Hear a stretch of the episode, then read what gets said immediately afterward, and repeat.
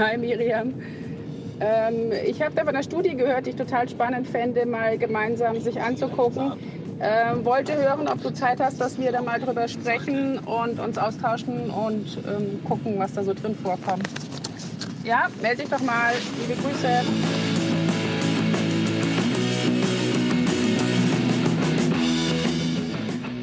Trainingsspezialistin meets Hundephilosophin. Katja Frei und Miriam Arndt Gabriel.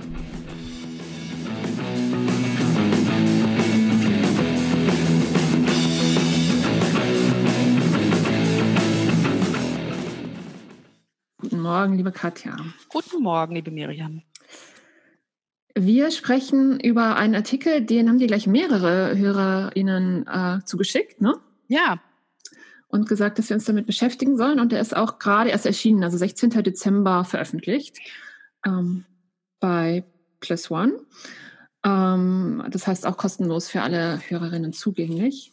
Und der heißt das Training Method Matter. Also ist äh, die Trainingsmethode wichtig, macht die einen Unterschied, macht die was aus. Evidence for the negative impact of aversive-based methods on companion dog welfare also Hinweise oder Beweise für einen negativen Impact, kann man auf Deutsch auch sagen mittlerweile, ne? Von aversiven oder auf Aversion beruhenden Methoden ähm, in der äh, ähm, Companion Dog ähm, Familienhund. Wohlbefinden der von Familienhunden. Mhm. Impact, ja. Einf Einfluss einfach, ne? Also ja. Einfluss, genau, mhm. ja. Könnte man so sagen. Aber ich bin mal gespannt, wie Sie das jetzt gemessen haben. Genau, und es hat, ähm, das sind äh, Portugiesen aus, von der Universität äh, in Porto. Die mhm. erste Autorin ist eine Anna Catarina Vieira de Castro. Oh, gut ausgesprochen. Anna ja. Katharina als Vorname mit dem Nachnamen ist allerdings spannend. Wobei Anna Katharina, also Anna mit A-N-A, ne? Und so, Katharina okay. mit C und ohne H und so. Ah, okay. Mhm. Ähm, ich habe über die nicht wirklich was rausgefunden. Die ist in Porto halt und scheint mir Postdoc zu sein.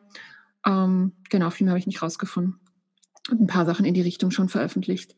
Ähm, die anderen Autoren, ich sage ich mal gerade, sind Daniel Fuchs, Gabriela Munoz Morello, Stefania Pastur, Liliane de Sousa und Anna S. Olson. Und mhm. die sind überwiegend alle in Porto. Ähm, die vorletzte ist in Edinburgh und die letzte war es in Triest in Italien. Olson hätte ich jetzt eher nach Norden irgendwo gelegt. Okay. Naja, nur weil sie in Triest arbeitet, muss ja nicht heißen, dass da ihr Familienname herkommt. Ne? Mhm. Olson klingt schon sehr nordisch. Ähm, ich fange ja immer ganz gerne mit so einer Frage an und habe hm, gedacht, ich frage dich mal, wenn du feststellen wolltest, wie gut in Anführungszeichen es einem Hund geht, hättest du eine Idee, wie du das machst? Ja. Ähm, und was denen hier noch wichtig ist, schicke ich schon mal vorweg, ist einmal innerhalb einer Trainingssituation und dann aber auch so grundsätzlich mehr außerhalb des Trainings. Hättest du eine Idee, wie du das machen würdest? Naja, als Tierarzt guckt man ja so Puls, Atem und solche Geschichten und Temperatur an und solche, sowas. Kortisonspiegel werden ja gerne genommen für Stressparameter. Okay. Ja. Und ähm, ich würde auch als Trainer würde ich Verhalten angucken. Ne? Was tut der Hund denn so? Also wie viel ähm, wie viel schläft er, wie viel läuft er rum, wie viel Beschwichtigungsverhalten zeigt er, wie viel, ich weiß nicht, was ähm, interaktiv ist er mit seiner Familie, also dass er irgendwas initiiert mit einem Menschen zusammen oder Mhm. Solche Geschichten. Und ähm, ich weiß, dass in manchen Settings Training ein Parameter ist, inwieweit es einem Tier gut, gut tut oder nicht. Also kommen die zum Training, trainieren die mit. Wenn, mhm. wenn in einem, mh, mm, ja, also was Schmerzen zum Beispiel angehen, dass man dann Rückschluss ziehen kann, wie, wie gut partizipiert das Tier im Training zu, wie gut geht's dem ähm, körperlich. Ah, mit wie gut partizipiert, ähm, meinst du, geht der tatsächlich aktiv weg oder macht er überhaupt mit? Genau, macht er mit. Okay. Genau, macht er okay. mit. Also mhm. kommt er, macht er mit. Also wenn es jetzt ein Tier in einem Käfig ist, kommt das, macht mhm. es mit. Ähm, wie lang macht es mit? Wie hoch muss dein Verstärkerwert sein, damit es mitmacht? Solche Geschichten. Also ne, arbeitet der für was richtig Tolles, ähm, das Tier, oder auch für Grundfutter, ne, für, für, okay. naja, mhm. für, für nicht so was Aufregendes. Und mhm. ähm, also dass allein diese Partizipation im Training schon ein Parameter ist. Und im Training selber, wie geht's dem Tier? Naja, auch steigen die aus, fangen die an, Stress zu kriegen, also solche Geschichten mhm. würde ich mir angucken. Ähm, und wie okay, ist die Körpersprache? Ja. Also, ne, was für ja. Display haben die? Okay. ja, geht schon sehr in die Richtung, genau. Ähm, was die Autoren selber sagen, was an ihrer Studie so spannend ist, ist, dass es wohl die erste Studie ist, die versucht eben diese Faktoren von Wohlbefinden so zu objektivieren. Also dass sie wirklich, ähm, dass es nicht nur ein Eindruck ist, wie gut es geht es dem, ne, sondern dass mehrere Leute das beurteilen und auch zu den gleichen Schlüssen kommen sollen dass es eben um Familienhunde geht, nicht um Arbeitshunde. Ja. Und dass es um ähm, Techniken, also Trainingstechniken geht, die einem wirklich im Mainstream begegnen. Also okay. es gibt ja eine ganze Reihe Studien schon zu ähm, Stromhalsbändern, hatten wir ja auch schon mal eine besprochen. Mhm. Ne? Ähm, und das ist ja zum Glück was, was einem im Alltag in der Hundeschule jetzt nicht ständig begegnet, mhm. sondern ähm, sie gucken eher nach aversiven Methoden, ähm, die einem auch wirklich im Alltag viel begegnen. Also mhm. schreien, mhm. schubsen, schlagen. Sowas mhm. passiert ja schon noch viel. Ne? Und da haben sie 92 Hunde genommen und die haben sie in drei Gruppen geteilt. Einmal, ähm, ich erkläre gleich mal, wie es zustande gekommen ist. Ich sage es nur gerade schon mal, einmal sehr aversiv, einmal mittelaversiv und einmal positiv. Ähm, und sie haben drei verschiedene Sachen gemacht mit denen. Sie haben ähm, einmal äh, Cortisol im Speichel gemessen zu verschiedenen ja. Zeitpunkten. Dann haben sie sich diese ähm, Stress, äh, Stressverhalten und Beschwichtigungssignale angeschaut, also gefilmt und ausgewertet. Und um ähm, das Wohlbefinden außerhalb des Trainingskontestes zu messen, haben sie diesen Cognitive Bias Test gemacht, der uns auch schon mal begegnet ist, ähm, wo also es Futternäpfe an verschiedenen Stellen gibt. Der eine ist immer voll, der andere ist immer leer. Und dann gibt es Näpfe, die in unklaren Positionen sind und man guckt, ob der Hund eher davon ausgeht, dass er äh, voll oder leer ist. Ja, den fanden wir damals da auch schon ein bisschen schwierig. Mhm. Hatten wir letztes Mal schon Probleme mit, ne? Mhm. Genau, den müssen wir uns heute nochmal anschauen. Ähm, genau, also soweit der Überblick über die Studie. Ähm, wie haben Sie es gemacht? Sie sagen, ähm, dass ähm, genau, also dass bisher eben vor allem Polizeihunde und Laborhunde untersucht wurden und sie wollen wirklich nach Familienhunden gucken. Ähm, sie wollen nicht nach dem Schockcollar gucken, sondern nach ähm, anderen Techniken. Mhm. Und es ist ihnen wichtig, das innerhalb des Trainings und außerhalb des Trainings zu machen. In der Annahme, dass ähm, das Training eben auch Auswirkungen auf das restliche Leben sozusagen ja, hat. Ja, ne? damit man nicht nur sagen kann, die haben da mal eine blöde Stunde, sondern Genau. Das hat die ganze genau. Woche lang Effekte auf das äh, Wohlbefinden des Tieres. Mhm. Genau. Falls es genau. so ist. Mhm. Und das, äh, genau, also eben auch kurzfristiger und langfristigere ähm, Auswirkungen.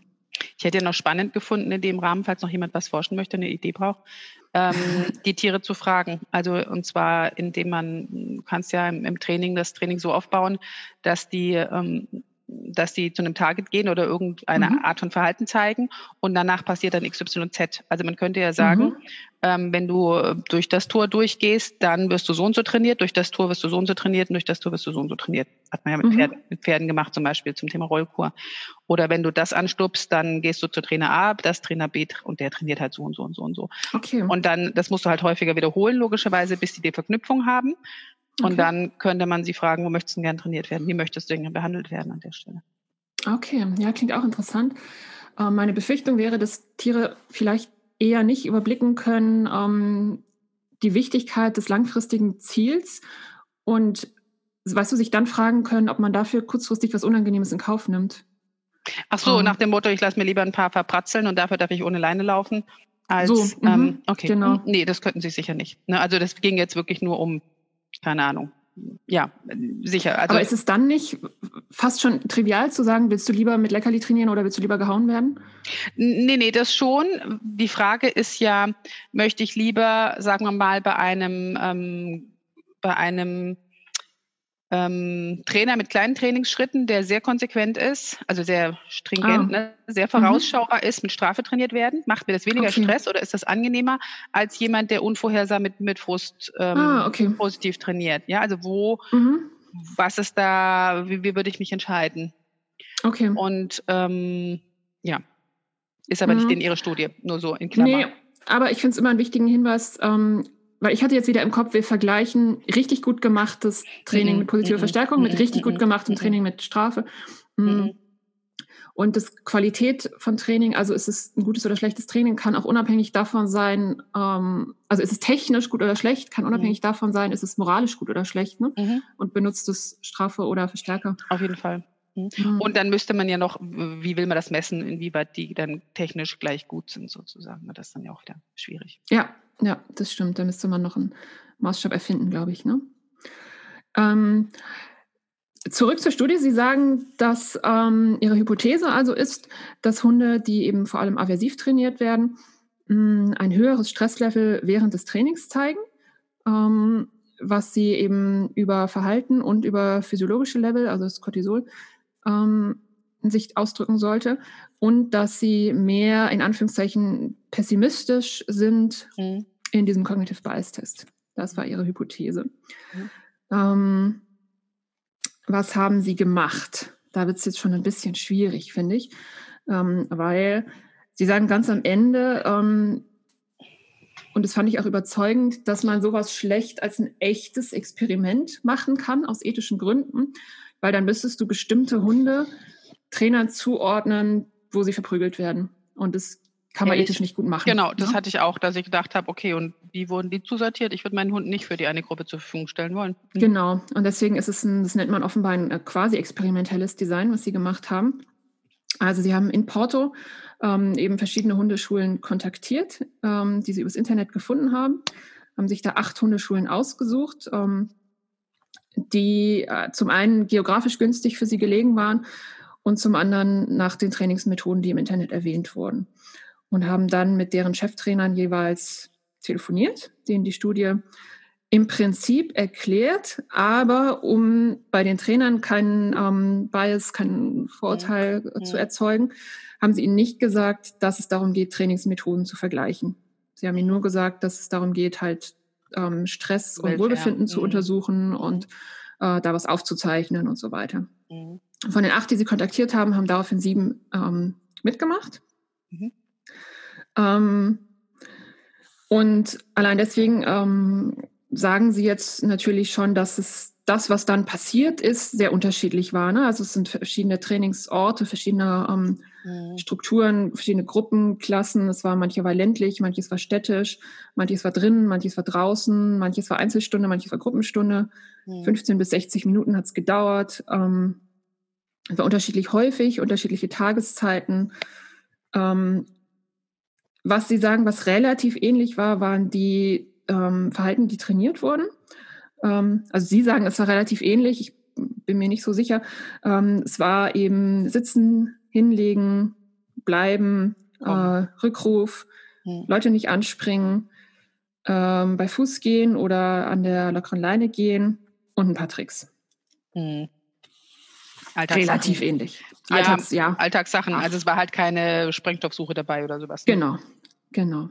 Oder damit Training oder was auch immer. Mhm ihre Schulen ähm, eben klassifiziert nach Trainingsmethoden, ähm, haben sechs Videoaufnahmen dafür genommen ähm, und die ähm, analysiert daraufhin, welche operanten Konditionierungsprozesse ähm, beabsichtigt waren. Beabsichtigt. Hinweis, genau. Also nach ähm, Aussage der Trainer oder nach, nach was? Ja, also eben nicht nach Aussage des Hundes sozusagen. Ne?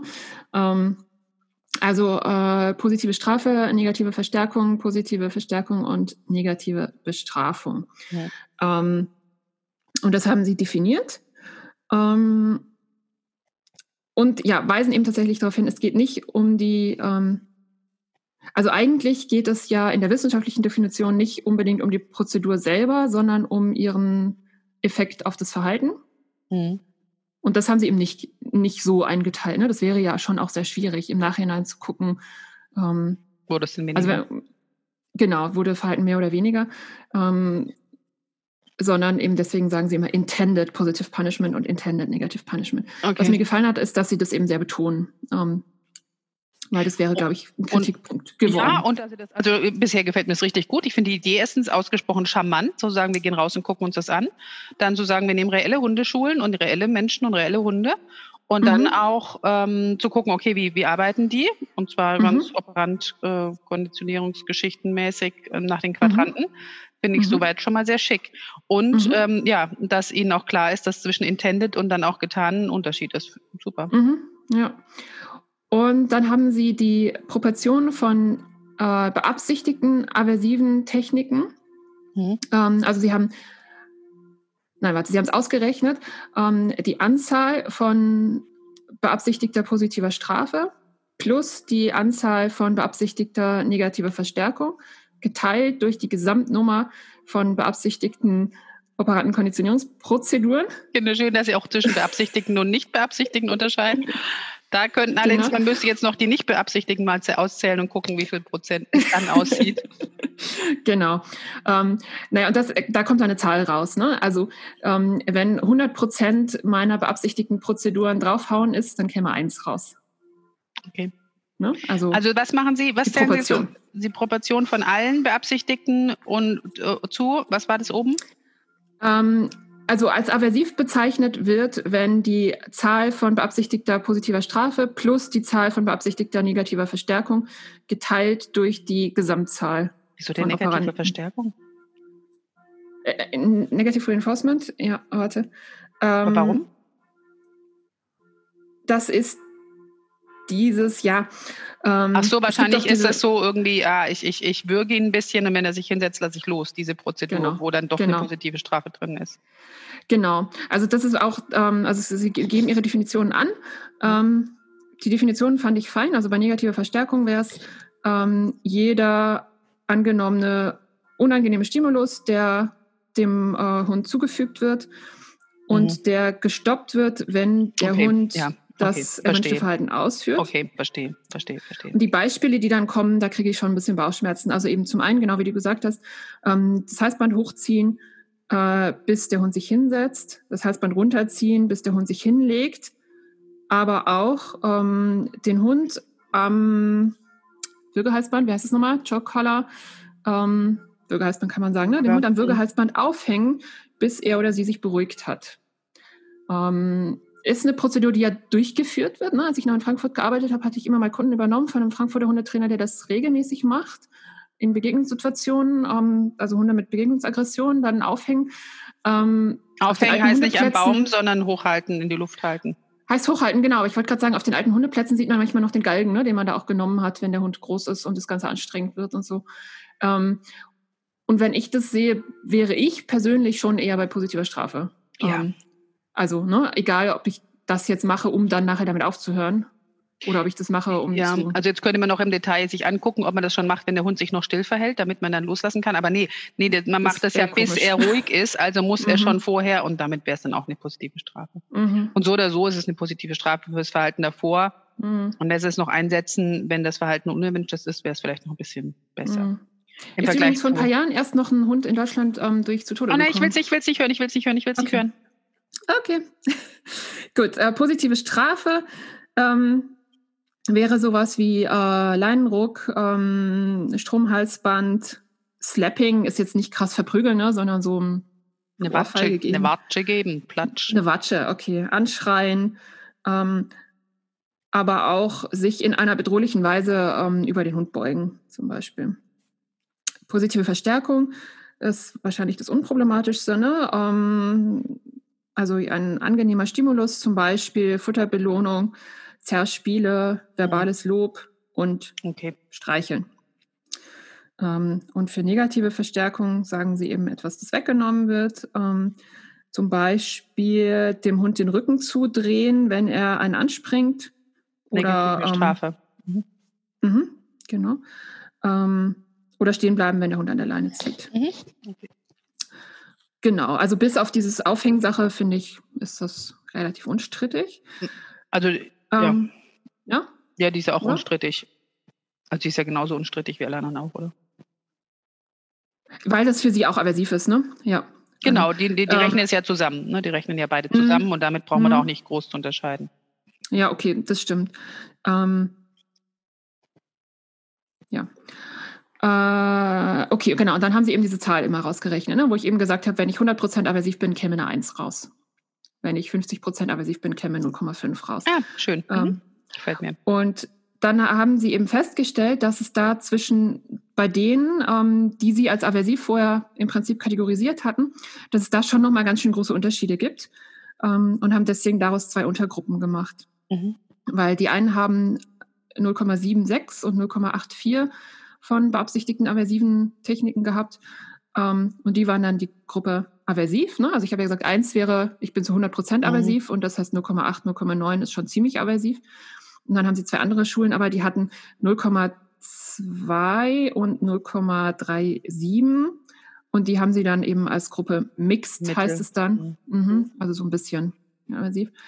Ähm, und dann gibt es drei Hundeschulen, die hatten überhaupt keine beabsichtigten aversiven Techniken und das ist dann die Belohnungsgruppe.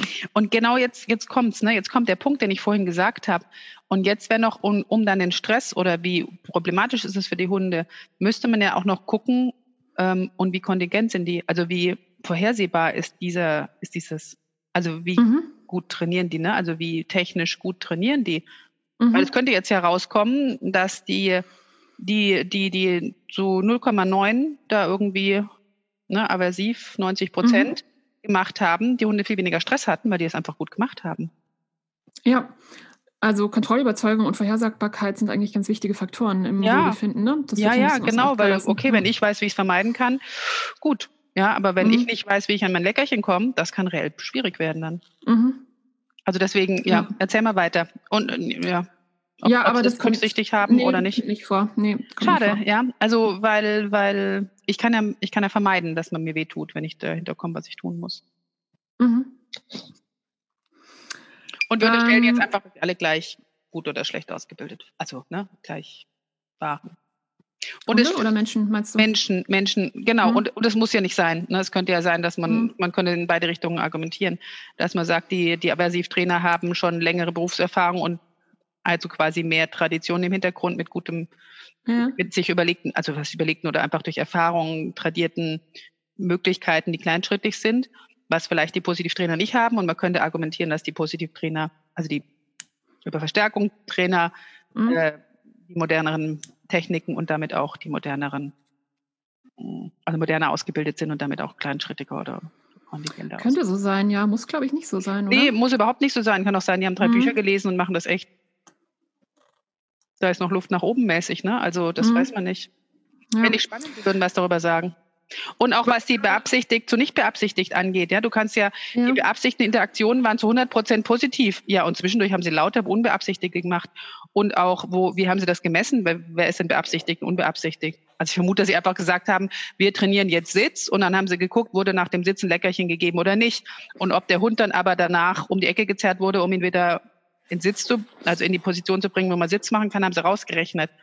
Also, und das stresst den Hund ja auch beabsichtigt. Oder? Ja, aber das, was Sie jetzt als Strafe und negative Verstärkung messen, das passiert einem ja eigentlich nicht unabsichtlich, oder? Also drüber beugen vielleicht, aber mhm. anschreien, hauen, passiert einem nicht unabsichtlich, würde ich sagen. Ja, einen Hund ein bisschen an der Leine durch die Gegend ziehen, das passiert das ständig mhm. unabsichtlich. Ja, ja, das war jetzt hier in der Liste auch nicht dabei. Ich weiß nicht, ob Sie das überhaupt. Ja, also klar. so Details. durch die Gegend ziehen. Ähm, was ich gerade noch gedacht habe, weil du über Leute, die eigentlich aversiv trainieren, das aber, ich nenne es mal gut machen, ähm, mhm. ne? ähm, die würden ja dann ihre harten Strafen fast gar nicht einsetzen, wenn sie es gut machen. Ne? Also die wären bereit, es zu tun, aber sie brauchen es eigentlich nicht. Weil du hast gesagt, der Hund weiß dann ja, wie er Strafe vermeidet. Das heißt, sie machen das vielleicht Ganz einmal. Mhm. Ja, oder um, schon ab und zu, also ne, aber nicht oft. Ich kenne das als Argument zum Beispiel im Anti-Jagd-Training, dass du sagst, naja, ähm, dann kriegt er halt einmal den Stromschock seines Lebens und geht dafür nie wieder jagen. Und das ist doch angenehmer, als 20.000 Mal an der Leine geruckt zu werden und ähm, eh niemals Freilauf zu haben und so weiter. Ne? Was ich meine ist, wenn du das ähm, bereit bist, das Negative zu machen, aber du machst es nicht, dann würdest du in dem Paper hier ja gar nicht wirklich in diese Kategorie kommen. Also dann kennst du maximal in Kategorie Mixed. Ja, doch, das ist ja die Frage, was du tust, wenn sie es richtig machen. Und wenn du da nichts tust, kommst du ja nicht in positiv. Also wenn du das gute Verhalten nicht ähm, fütterst, würdest du ja auch keine Positivpunkte kriegen. Ähm, naja, doch, weil berechnet wird ja, was du Aversives machst. Also das Aversive, also positive Strafe plus negative Verstärkung geteilt durch, was du überhaupt alles gemacht hast ich weiß nicht, welche Kategorie, dann würdest du wahrscheinlich aus der Studie ausscheiden, weil du komisch trainierst oder so. Ja, aber nicht, also genau, die Frage ist ja, wenn du, also angenommen, der Hund tut's, ja, du sagst Sitz und mhm. der Hund tut's. Mhm. Und dann würdest du ihm, was steht bei positiver Verstärkung, kein Leckerchen geben? ihn nicht, nicht verbal loben und mhm. nicht streicheln, mhm. dann Aber du würdest auch nichts Unangenehmes machen. Also genau, es kommt nicht, du im Prinzip Löschen, kommt nicht, Löschen kommt nicht vor. Ja, und die Frage mhm. ist, wie haben Sie denn Löschdurchgänge? Was ist denn 0 durch 1? Nein, wir wollen uns nicht wieder mathematisch blamieren. nein, nicht, was ist 0 durch 1? Nein, nein, nicht, nicht, nein, nein, nein, wir wollen nicht, was ist 0 durch 1. Das, nein, das schneiden wir raus. Null darf man nicht teilen. Aber wie haben Sie denn, genau, wie, wie, wie sind Sie denn mit denen umgegangen, wo sie nicht gestraft wurden, weil die Tiere keinen ja. Fehler gemacht haben. Weil wenn wir uns angucken, die wurden über negativ, also über positive Strafe trainiert, dann sprechen wir darüber, dass das Tier was falsch gemacht hat. Wenn sie es richtig ja. gemacht haben, wurden ja nicht ne, positiv gestraft. Mhm. mhm. Also wir vergleichen ja quasi Konsequenzen auf einen Fehler mit Konsequenzen auf was Richtiges. Denn die anderen haben mhm. ja nicht mhm. positiv verstärkt, wenn es falsch war, sondern da haben sie es richtig gemacht. Wollen wir mal hoffen? Und, und, und ganz viele machen ja beides. Ne? Also bei ganz mhm. vielen gibt es ja, wenn du es richtig machst, gibt es einen Keks und wenn, oder zumindest, oh, das hast du aber brav gemacht, guter mhm. Junge. Und wenn du es äh, falsch gemacht hast, gibt es entweder nichts oder halt äh, irgendwo zwischen, na, na, na, das war aber nicht richtig oder einen Non-Reward-Marker und mhm. ich hänge dich auf. Ne? Und dazwischen ist eine gewisse Bandbreite. Da ist eine riesige Bandbreite dazwischen, genau. Und da, da ist aber ja. ein kleines Loch, oder? Also das, wissen wir jetzt. Ja, nee, das kommt nicht vor. Genau, also es kommt nur vor eigentlich, ähm, wie oft wird es halt aversiv. Ja, wir, nehmen, genau. wir arbeiten jetzt damit. Ich, ich, ich denke, wir verstehen auch, was Sie meinen. Mhm. Ja, aber trotzdem, ähm, insofern ein interessanter Hinweis, als äh, wenn ich sehr oft strafen muss, scheint irgendwas mit dem Training nicht gut zu funktionieren. Mal unabhängig von moralischer und wie fühlt sich der Hund und so weiter. Ne? Da wird aber nicht geschrieben, wie oft sie strafen, sondern nur wie Relationen zur Insgesamtinteraktion sind, oder? Ja. Also es werden ja nicht die absoluten Strafen, sondern die relativen Strafen. Ja, ja, das stimmt. Aber auch wenn die, ähm, auch wenn die relative Zahl hoch ist, stimmt doch irgendwas nicht, oder? Auf jeden Fall. Aber wenn die relative Zahl niedrig ist, wissen wir auch noch nicht. Aber wir, wir sagen einfach, okay, die haben hundertmal irgendein Verhalten versucht und davon genau. haben sie so und so oft gestraft. Genau, genau. Und was sie mit den anderen okay. gemacht haben, wissen wir halt nicht. Genau. Ähm, okay, dann zu den Hunden und Menschen, die damit dranhängen. Ähm, die haben, äh, also Moment, die Trainer, mal, kannst du mir mal die guten, also die, die, die, die, die kleinen Zahlen hatten, sagen, was für Zahlen die hatten? Also gab es wirklich welche, die gar nicht gestraft haben oder gab es, stehen die anderen Hundeschulen auch da? Ich bin da neugierig. Wir haben gesagt, Mix war irgendwo bei 0,2 und 0,4. Und dann genau. waren die anderen waren irgendwo bei 7, 8 oder sowas. Also genau. 7, 8, 9.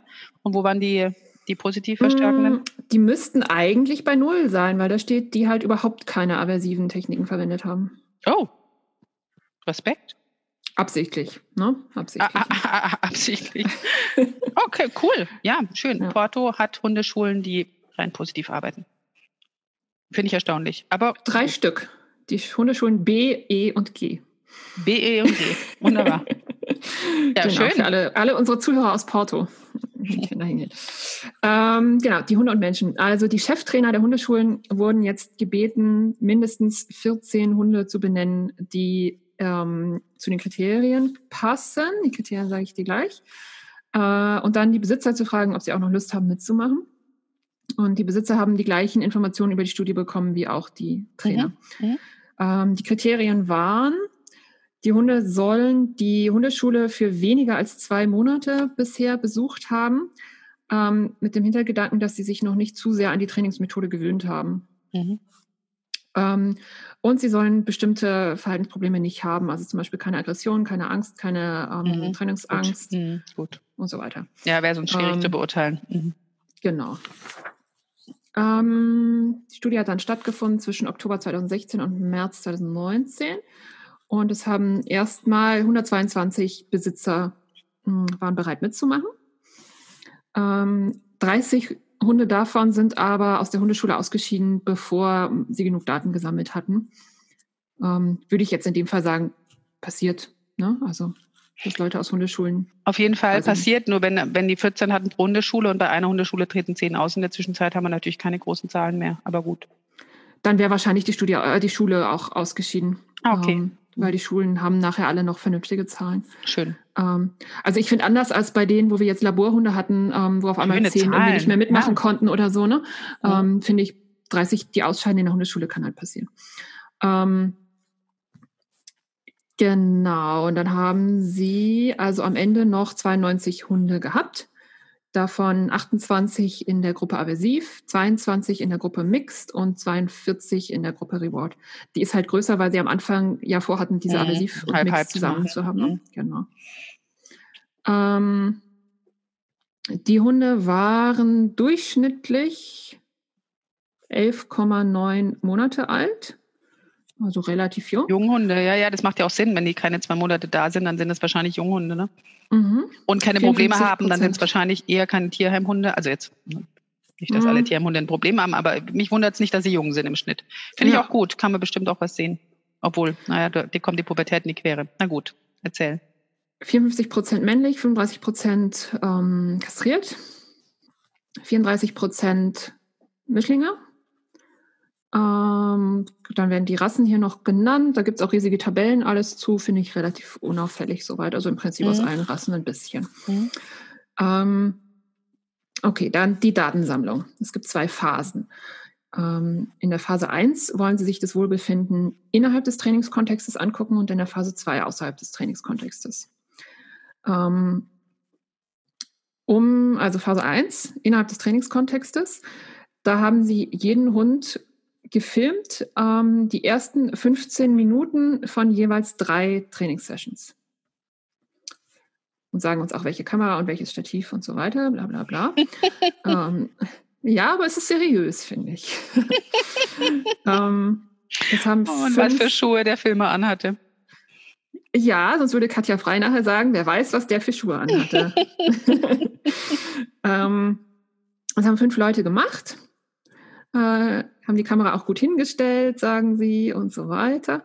Und dann haben sie, da wird es ein bisschen stressiger, äh, schwieriger, finde ich, ich sage schon stressig, vor lauter Stress, ähm, haben sie den, versucht, die physiologischen Daten von Stress zu machen. Dafür haben sie sechs äh, Speichelproben pro Hund genommen, um eben das Speichelkortisol zu bestimmen. In der Viertelstunde ah. oder innerhalb der dreimal? Nee, ähm, drei Samples 20 Minuten nach dem Training und mhm. drei zu Hause an Tagen, wo kein Training stattgefunden hat. Okay. Möglichst ungefähr zur gleichen Zeit wie die anderen, also mhm. zur gleichen Tageszeit, ne? weil mhm. Cortisol hat ja auch so eine komplizierte Tagesstruktur. Mhm. Ähm, haben den Besitzern noch gesagt, wie sie es genau machen sollen, dass sie 20 Minuten vorher dürfen die Hunde nichts trinken, okay. möglichst nichts mhm. essen ähm, mm, und möglichst eben ja, kein Stress. Nicht gestresst worden haben, sein. Ne? Genau, wäre schön. Ähm, und das erste, also das in der Hundeschule, das hat halt immer die Autorin gemacht mhm. und die anderen haben halt die Besitzer gemacht. Ähm, und 20 und dazu, Minuten macht wahrscheinlich Sinn, ne? Also das äh, müssen wir jetzt nicht hinterfragen, ob das eine vernünftige Zeit ist. Es wird sicherlich eine vernünftige Zeit sein. Ja, also ich habe im Kopf, dass es mit dem Cortisol insgesamt irgendwie gar nicht so einfach oh, ist. Ne? ist ne? dass es mhm. immer schwierig ist, ein einzelnes Hormon ähm, zu nehmen, um mhm. eine Stimmung oder eine Gestimmtheit oder so zu bestimmen. Ne? Aber ähm, können wir gleich nochmal besprechen. Ähm, was ich nicht wusste, ich weiß nicht, hast du das schon mal so gemacht, so ein Cortisolspeichel-Dings da, Test? Ah, da muss so ein, ich weiß nur, dass so ein, so ein Tupfer ähm, genau. relativ lang, 50 Sekunden oder sowas in Backentasche bleiben muss. Zwei Minuten tatsächlich steht hier. Ja. Ähm, und da habe ich mich schon wieder gedacht, für einen Hund, der kein Medical Training bei Doroyonen vorher gemacht hat äh, oder anderen Menschen, äh, den zwei Minuten mit einem Wattestäbchen, also ich sage mal, meine Hunde wären da, glaube ich, tendenziell leicht gestresst und hat das nicht schon wieder eine Auswirkung und so, solche Dinge? Genau, das ist, das ist, ähm, ich weiß, dass wir uns da auch schon mal, also nicht wir, aber ich hatte mich da auch schon mal unterhalten, weil ich weiß, dass die im Wolf Science Center die Wölfe trainiert hm. haben und auch die Hunde trainiert haben, dass dann halt freiwillig zu machen. Also du weißt schon, was ich ah, meine. Ja. Ne? Macht schon also Sinn, ne? Maul mhm. Target, Maul Dingens rein, abwarten, so und so lang. Deswegen ja. meinte ich auch, dass sowas für 50 Sekunden war oder vielleicht auch zwei ja. Minuten. Also lang auf jeden Fall, die diesen Target halten mussten mit dem Ding im Maul. Ähm, Allein wenn ich mir vorstelle, wie man einen Hund festhalten muss, um das zu machen, wird es schon aversiv, ne? Ja. Und, also je nach Hund. Genau, und ich, und ich, ich, ich, ich kram in meinem Gehirn, aber ich erinnere mich nicht, ob wir da auch gesagt haben, würde innerhalb der zwei Minuten der Wert schon verändert werden. Aber wenn die ah, 20 ja. Minuten danach messen, würde ich mal unterstellen, dass sie nicht innerhalb der zwei Minuten der Wert sich ändert. Weil sonst ah, müsste ja, wenn er in mhm. zwei Minuten hochgeht, also wäre meine Logik auch in zwei Minuten runtergehen und dann würde 20 mhm. Minuten danach messen keinen Sinn mhm. machen. Stimmt, ja. Und ich kenne mich nicht damit aus. Ja. Aber ich weiß um, jemand, der es ähm. wüsste. Die, die die Derjenige kann sich ja melden. Die, die die Wölfe trainiert hat, die Marlene, die wüsste ah, das ja. sicherlich. Ah ja, ja, ja. Ähm, ja, da kommen auch nachher in der Auswertung kommen mit dem Cortisol tatsächlich auch noch ein paar Probleme, will ich jetzt mal nicht vorweggreifen, ähm, sondern ich will dir erklären, wie Phase 2 funktioniert, also das Wohlbefinden außerhalb des Trainingskontextes. Ähm, die haben sie gemacht, wenn die Hunde äh, mindestens einen Monat in dem Training waren ähm, und mindestens einen Monat nach Abschluss der Phase 1, also wo sie die Daten für die Phase 1 komplett gesammelt hatten. Ähm, jetzt sind leider nochmal 13 Hunde ausgeschieden ähm, für die Phase 2, weil ja irgendwie Besitzer keine Zeit, keine Lust, kein sonst was. Mhm. Ähm, weil das, da müssen sie jetzt halt dafür in das ähm, Labor gehen. Das heißt, es sind jetzt noch 79 Hunde. 24 aus der Gruppe Aversiv, 20 aus der Gruppe Mix und 35 aus der Gruppe Verstärkung. Mhm. Wie viel war die erste Gruppe? Äh, ich glaube 92. Die kleinste, äh, die, die, die, die, die, die, die, die Aversive ist die, wo, 24? Meisten, wo am wenigsten übrig geblieben sind, oder was? 20, äh, 20. war von der mhm. Mixed-Gruppe. Okay, geht ja noch. Mhm. Das heißt zusammen, also wenn man Aversiv und äh, Mixed zusammennimmt, sind wir bei 44 mhm. und 35 Verstärkung. Ja, das sind auf jeden Fall schon schöne Zahlen. Mhm. So für mich als um, ähm. Nicht-Statistiker schöne Zahlen. 100 wäre noch schöner, ne? Ähm, genau, die haben sie an Wochentagen oder Samstagen, haben sie jetzt also diesen Cognitive Bias Test gemacht mit dem. Ähm, Wie viele Monate waren. später? Lang später, ne? Mm, ein Monat. Ungefähr ein Monat. Ein Monat. Mhm. Und einen Monat lang wurde auch mit denen weiter so trainiert, einmal die Woche wahrscheinlich oder so. Ne? Genau, genau. Ja, weiß ich nicht, ob einmal die Woche, aber wahrscheinlich. Ja. Den haben sie aber nicht vorher gemacht, den haben sie natürlich mal wieder nicht vorher gemacht, sondern nur einmal. Den machen sie danach, genau, einen Monat danach. Mhm. Ähm, du bist wieder darauf hinaus, dass die Hunde eh schon pessimistisch waren, vielleicht, ne? Ja, ja, genau. Ob sich was verändert hat durchs Training oder ob das eh schon pessimistische Hunde waren. Aber ich glaube, mhm. dieser Test unterstellt ja, dass man da was Absolutes rausbekommt, nicht was Relatives. Mhm. Und wenn sie den vorher schon gemacht hätten, weiß ich nicht, ob Katja da nicht gesagt hätte, naja, die haben ja im ersten Test auch schon trainiert und gelernt. Natürlich, ne? ja, natürlich. Natürlich hätte ich das. ja. Man kommt aus der Katja-Kritik, kommt man einfach nicht raus. Naja, das ist ja auch, alles hat Vor- und Nachteile, das ist ja auch. Ja. ja. Also, jetzt treffen sie sich im Abel Salazar Biomedical Science Institute in einem Raum, der 7,7 mal 3 Meter groß ist, in Porto. Äh, die Hunde kannten den Raum vorher nicht. Zwei Experimenter machen den Test. Der Besitzer darf dabei sitzen, aber soll nichts machen. Soll den Hund auch nicht angucken und nicht mit dem Hund sprechen. Ähm, und es findet alles in einem Termin statt. Die Hunde dürfen sich erstmal in einer Gewöhnungsperiode das alles angucken, da rumlaufen. Ähm, ist gut. Dann kommt die Trainingsphase. Ähm, da berufen sie sich jetzt einfach auf andere Studien, die das auch schon gemacht haben, ne? weil bei dem Cognitive Bias Test, den machen die ja alle, weil alle anderen den auch machen. Also, weißt du, ne? das ist ja der, die, die, Idee dabei. Ja. Ähm, und in dieser Trainingsphase sollen die Hunde also lernen, zwischen zwei Orten zu diskriminieren. Ähm, und zwar der Ort, wo der Futternapf immer voll ist und der Ort, wo der Futternapf immer leer ist. Also es gibt eine positive Location und eine negative Location. Also links gibt es immer was, rechts gibt es nichts. Genau. Äh, und sie sehen nicht, wie das Futter in den Napf reingemacht wird. Ähm, das, es geht um ein Stückchen Würstchen, ungefähr 1,25 Gramm für kleine Hunde und 2,5 Gramm für größere Hunde. Oh, das ist gar nicht so viel. Ich dachte, da gibt es mehr Essen. Okay. Na, die machen das ja ein paar Mal, ne? Wahrscheinlich wollten ja, ja, schon. Naja, Gott. Also zwei Gramm Wurst.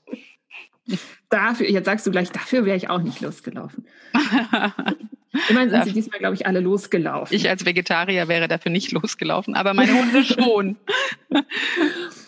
Wenn ich meinem Kind die Raupe Nimmersatt vorlese, sage ich immer, und am Mittwoch gab es ein Tofu-Würstchen. so, ähm, genau, also der Besitzer, der Hund, der Besitzer und auch die Experimentatoren äh, durften jeweils nicht sehen, ob der Mensch da jetzt Futter reingetan hat oder nicht. Ähm, da war eine Barriere dazwischen. Und äh, das fand ich ganz spannend, weil ich glaube, das war meine Kritik letztes Mal, ob die das nicht riechen. Ähm, sie haben jetzt dieses Würstchen äh, immer an dem Napf so gerieben, egal ob es mhm. da drin war oder nicht, um eben ähm, Olfactory Cues auszuschließen. Lustige Idee, oder? Finde ich gut. Finde ich gut. Und die Frage ist, ob sie einen Unterschied riechen trotzdem. Aber egal. Immerhin. Ja, also nicht immerhin. Es soll gar nicht abwertend sein, sondern ja, gute Idee. Mhm. Kommt drauf an, wie doll man reibt. Ne? 1,5 Gramm Würstchen oder geriebenes Würstchen, könnt ihr mir vorstellen, das ist nicht mhm. so ja. Unterschied macht. Mhm. Man, könnte, äh, man hätte es auch anders lösen können, ne? indem man es zum Beispiel tatsächlich reintut und einen Deckel, also ein Gitter drauf macht, den sie mhm. das nicht sehen können. Und der Futternapf war noch so hoch, dass sie das auch nicht ähm, sehen konnten. Von den vier Meter waren die weg. Konnten sie es nicht sehen. Also haben extra große Näpfe noch irgendwie genommen. Mhm. Ähm, Genau, dann haben sie eben standardisiert, wer wo steht. Der Händler hat den Hund immer links von sich. Ähm, der Händler. Das klingt, als wäre es ein Hundehändler. ja, du weißt, was ich meine. Ja. Ähm, bisschen komisch fand ich, aber nur so beiseite. Ähm, also sie waren ja vier Meter weg von den Näpfen, ne? Und mehrere Hunde hatten Schwierigkeiten am Anfang zu checken, dass da ein Napf ist. Ähm, in den, in den Vorstudien. Und deswegen haben dann der, der Mensch ähm, ist dann mit ihm ein Stück mitgegangen und bei den ersten vier Versuchen und hat ihn dann drauf gezeigt. Hatten Sie es nicht bei den anderen auch? Äh, das haben Sie doch auch so lange gemacht, bis es ging, oder? Ah nee, das war diese andere Studie, wo Sie den Ganglauf lang loppen mussten. Und ja, nee, das, das war eine andere, wo Sie die Geschwindigkeit hatten. Da haben Sie das ja. doch auch trainiert erstmal, dass Sie zu dem Napf hinlaufen, wo Sie dann ja ein paar hatten, die gar nicht zum Napf gelaufen sind. Ja, ja. Mhm. Mhm. Doch, das war schon die Studie, genau, die gar nicht nee, nee, sind. Nee, nee, das war nicht die Studie. Das war die andere hm? Studie. Nee, das war die Quantität-Qualitätsstudie. Wo sie es ich meine, bei dem, haben. wo wir letztes Mal Kognitiv Bias geguckt hätten, wäre auch, dass manche irgendwie oder sehr langsam gelaufen sind oder so, ne? Da haben sie aber keine Geschwindigkeit gemessen, meine ich. Okay. Um, Uh, okay, jedenfalls haben sie halt sichergestellt, dass der Hund auch weiß, wo dann, oder checkt, dass da ein Napf ist und ihm das gezeigt und so, ne? So lange gezeigt, bis es dann, mhm. bis er auch dahin gelaufen ist. Ähm, und wenn er also am Napf war und gefressen hat, falls es was zu fressen gab, haben sie ihn da wieder abgeholt und wieder nach hinten geführt und es ging wieder los. Ähm, und was sie jetzt gemessen haben, war die Latenz, nennen sie das, Latency, ähm, also die Zeit, die vergeht zwischen der Hund wird am Startpunkt losgelassen und der Hund steckt seinen Kopf in, also der Kopf des Hundes geht über den Rand des Napfes. Ja, doch, siehst du, da haben sie doch Zeiten gemessen. Müssen sie ja auch, weil sie müssen ja irgendwann sagen, kam nicht an, ja. Genau. Mhm. Genau, und da gab es eine extra Person mit Stoppuhr, die das also gemessen hat. Fand ich mal wieder nett, dass es auch genau definiert ist, ne? wann ist der Hund angekommen und so. Ähm, ob es jetzt jeweils rechts oder links war, war ähm, auch counterbalanced, also war mal so, mal so zwischen den verschiedenen Hunden und den verschiedenen Hundeschulen und mhm. Methoden. Ähm, äh, es ging damit los, dass jeder Hund zwei positive und dann zwei negative Durchgänge hatte. Das machen die, um Rechts-Links-Präferenzen auszuschließen. Ne? Lass uns da kurz drüber sprechen. Das machen die, damit mich irgendwann irgendjemand mal feststellt, Hunde laufen sowieso lieber nach rechts und deswegen mhm. war das nicht vergleichbar. Ja, genau. Ist und nicht ich mein, mal erleben, dass Hunde eher nach rechts oder nach links laufen. Ich meine, wir hätten aber da schon mal wir hatten schon mal was mit verschiedenen, ja, mit den beiden Gehirnhälften auch und so. Ja, ne? ja, bei den, ja, ja, Anaka ähm, Hühner. Ah, stimmt, da, ja. Geschichten. Ja, die hatten ja, da, die hatten über Präferenzen, Rechts-Links-Präferenzen bei Hühnern irgendwie. Ja, und es kann ja auch sein, ne, wer weiß, wo das Fenster und die Tür und so weiter ist. Solche Dass Sachen. es gar nicht rechts-links ist, sondern genau, sowas. Ja, ja, mhm. genau. Oder ähm, Wo sitzt der Besitzer? Ahnung, Linoleum und Teppich zum Laufen oder sowas. Ne? Das wäre jetzt schon ein Da sehe ich blöd, nämlich tatsächlich, ja, ja das, aber das sehe ich tatsächlich, ne? wenn die Hunde ja. auf einen glatten Boden gehen müssten, um ein Target rechts zu nutzen statt links, da sieht man ja. Unterschiede. Also manche Hunde. Ja, ja. insofern okay. sinnvoll, dass sie das machen. Ne? Mhm. Ähm, und dann haben sie eben wieder diese Pseudo-Random Order, also Pseudo ähm, äh, Pseudo, weil halt nicht mehr als zwei hintereinander äh, das gleiche sind. Das heißt, es ist auch schon ein paar Mal begegnet. Ne? Also es soll jetzt nicht fünfmal hintereinander positiv sein, ja. sondern höchstens zweimal. Okay, jeder Hund hat mindestens 15 Durchgänge, ähm, um das zu lernen, in Anführungszeichen. Wobei sie sagen uns, was, wann sie davon ausgehen, dass der Hund es gelernt hat. Nämlich, wenn nach mindestens 15 Durchgängen die längste Latenz, um die positive Location zu erreichen, kürzer ist als irgendeine der Latenzen, um die negative Location zu erreichen, in den vorhergehenden drei positiven Durchgängen. Was? Sag das nochmal. Na, du wolltest doch immer schon. Endlich weißt du, weiß Katja jetzt, wann ein Hund etwas verstanden hat. Wenn er es verstanden also, hat. Also wenn die kürzeste Latenz, Also Nach mindestens 15 Durchgängen ist die längste Latenz, mit der Sie die positive Location erreichen. Also die, die langsamste Zeit, in der Sie zur, dahin laufen, wo genau, Essen ist. Genau. Die ist kürzer, kürzer? als irgendeine äh, der letzten Latenzen, um die zum negativen Punkt zu kommen, in okay. den drei vorhergehenden positiven und drei vorhergehenden negativen zusammengenommen. Also wenn Sie, wenn man, wenn Sie zu den negativen dreimal hintereinander länger brauchen, als Sie ähm, zu den positiven im kürzesten Fall brauchen. Ja. Mhm. Also wenn man deutlich einen Unterschied sehen kann zwischen da laufen Sie langsamer und da laufen Sie schneller. Verstehe. Genau. Macht ja, Sinn. Ja, gefällt charmant, mir. oder? Ja. Also charmant und irgendwie das halt dann in Zahlen zu bringen, ich finde das immer ja. gar nicht so einfach. Nee, das ist nicht einfach und ja, gelungen. Okay. Ähm, genau. Jeder einzelne Durchgang hat maximal 20 Sekunden gedauert. Wenn der Hund nach 20 Sekunden nicht angekommen war, haben sie es abgebrochen. Vier Meter, 20 Sekunden. Da Machbar, kann er, ne? Da kann er robben, ja. ähm, zwei Hunde sind hier jetzt wieder ausgeschieden. Ähm, einer, weil er kein Interesse an Futterbelohnung hatte. Und einer, weil er zwar futtermotiviert war, sich aber nicht auf den, die Aufgabe konzentrieren konnte. Verstehe. Gut. Wir wollen äh, keine Mutmaßungen über die Rasse anstellen, oder? Nein, nein, nein. Achso, warte, steht hier sogar. Gehörten, waren beide. Äh, achso, die waren beide, aber aus der von der von der Trainingstechnik her waren sie beide aus der Gruppe Mixed. Mixed. Genau. Aber keine Rasse steht okay. da? Äh, Rasse steht da nicht. Nein. Wir, Besser wollen ist. Wollen wir, wollen, wir, wollen wir, gar nicht wissen. Wir haben auch keine Ideen. Nein. Dann kommt die Testphase. Ähm, also wenn Sie dieses äh, Kriterium erreicht haben, ne, wenn Sie es verstanden haben, dann geht die Testphase los. Mhm. Ähm, das war im Prinzip genauso wie das Training, nur dass die, der Napf, der leere Napf, eben in einer mehrdeutigen, an einem mehrdeutigen mhm. Ort, am, am ambiguous Ort war. Mhm. Ähm, also man stellt sich einen Bogen vor, der eben vier Meter äh, von, also einen, einen Umkreis, vier Meter um mhm. die Startposition und da ist das Positive und Negative drauf. Und dann gibt es eben die ähm, Test-Locations Near Positive, Middle, Near Negative. Genau, mhm. die drei Testorte gibt es. Und es haben alle Hunde jetzt den leeren Napf in der gleichen Reihenfolge bekommen, nämlich Middle, Near Positive, Near Negative, Near Positive, Near Negative, Middle, Near Negative, Middle, Near Positive. Ähm, Und dazwischen heißt, waren ja aber auch nochmal positive. Ja, genau, das kann ich hier gleich nochmal genau sagen. Also die Reihenfolge ist erstmal, damit ähm, jede Location einmal als erstes, als zweites und als drittes in jedem mhm. Block von drei Durchgängen war. Jeder Durchgang wurde vom nächsten getrennt durch zwei Trainingsdurchgänge, die eben genauso wie in der Trainingsphase waren, also wo es auch tatsächlich wieder Futter im Spiel sein mhm. kann. Ähm, um das nicht zu löschen, einfach, ne, denke ich. Genau, sonst hätte es ja weggelöscht ganz schnell. Ähm, genau, sagen sie auch, um die Assoziation zwischen positiv und negativ dazulassen. Das heißt, insgesamt dauert die Testphase jetzt nochmal 16 Durchgänge, ähm, getrennt von, also warte, 16 Durchgänge ähm, in Zweierblocks mit je neun Testdurchgängen dazwischen.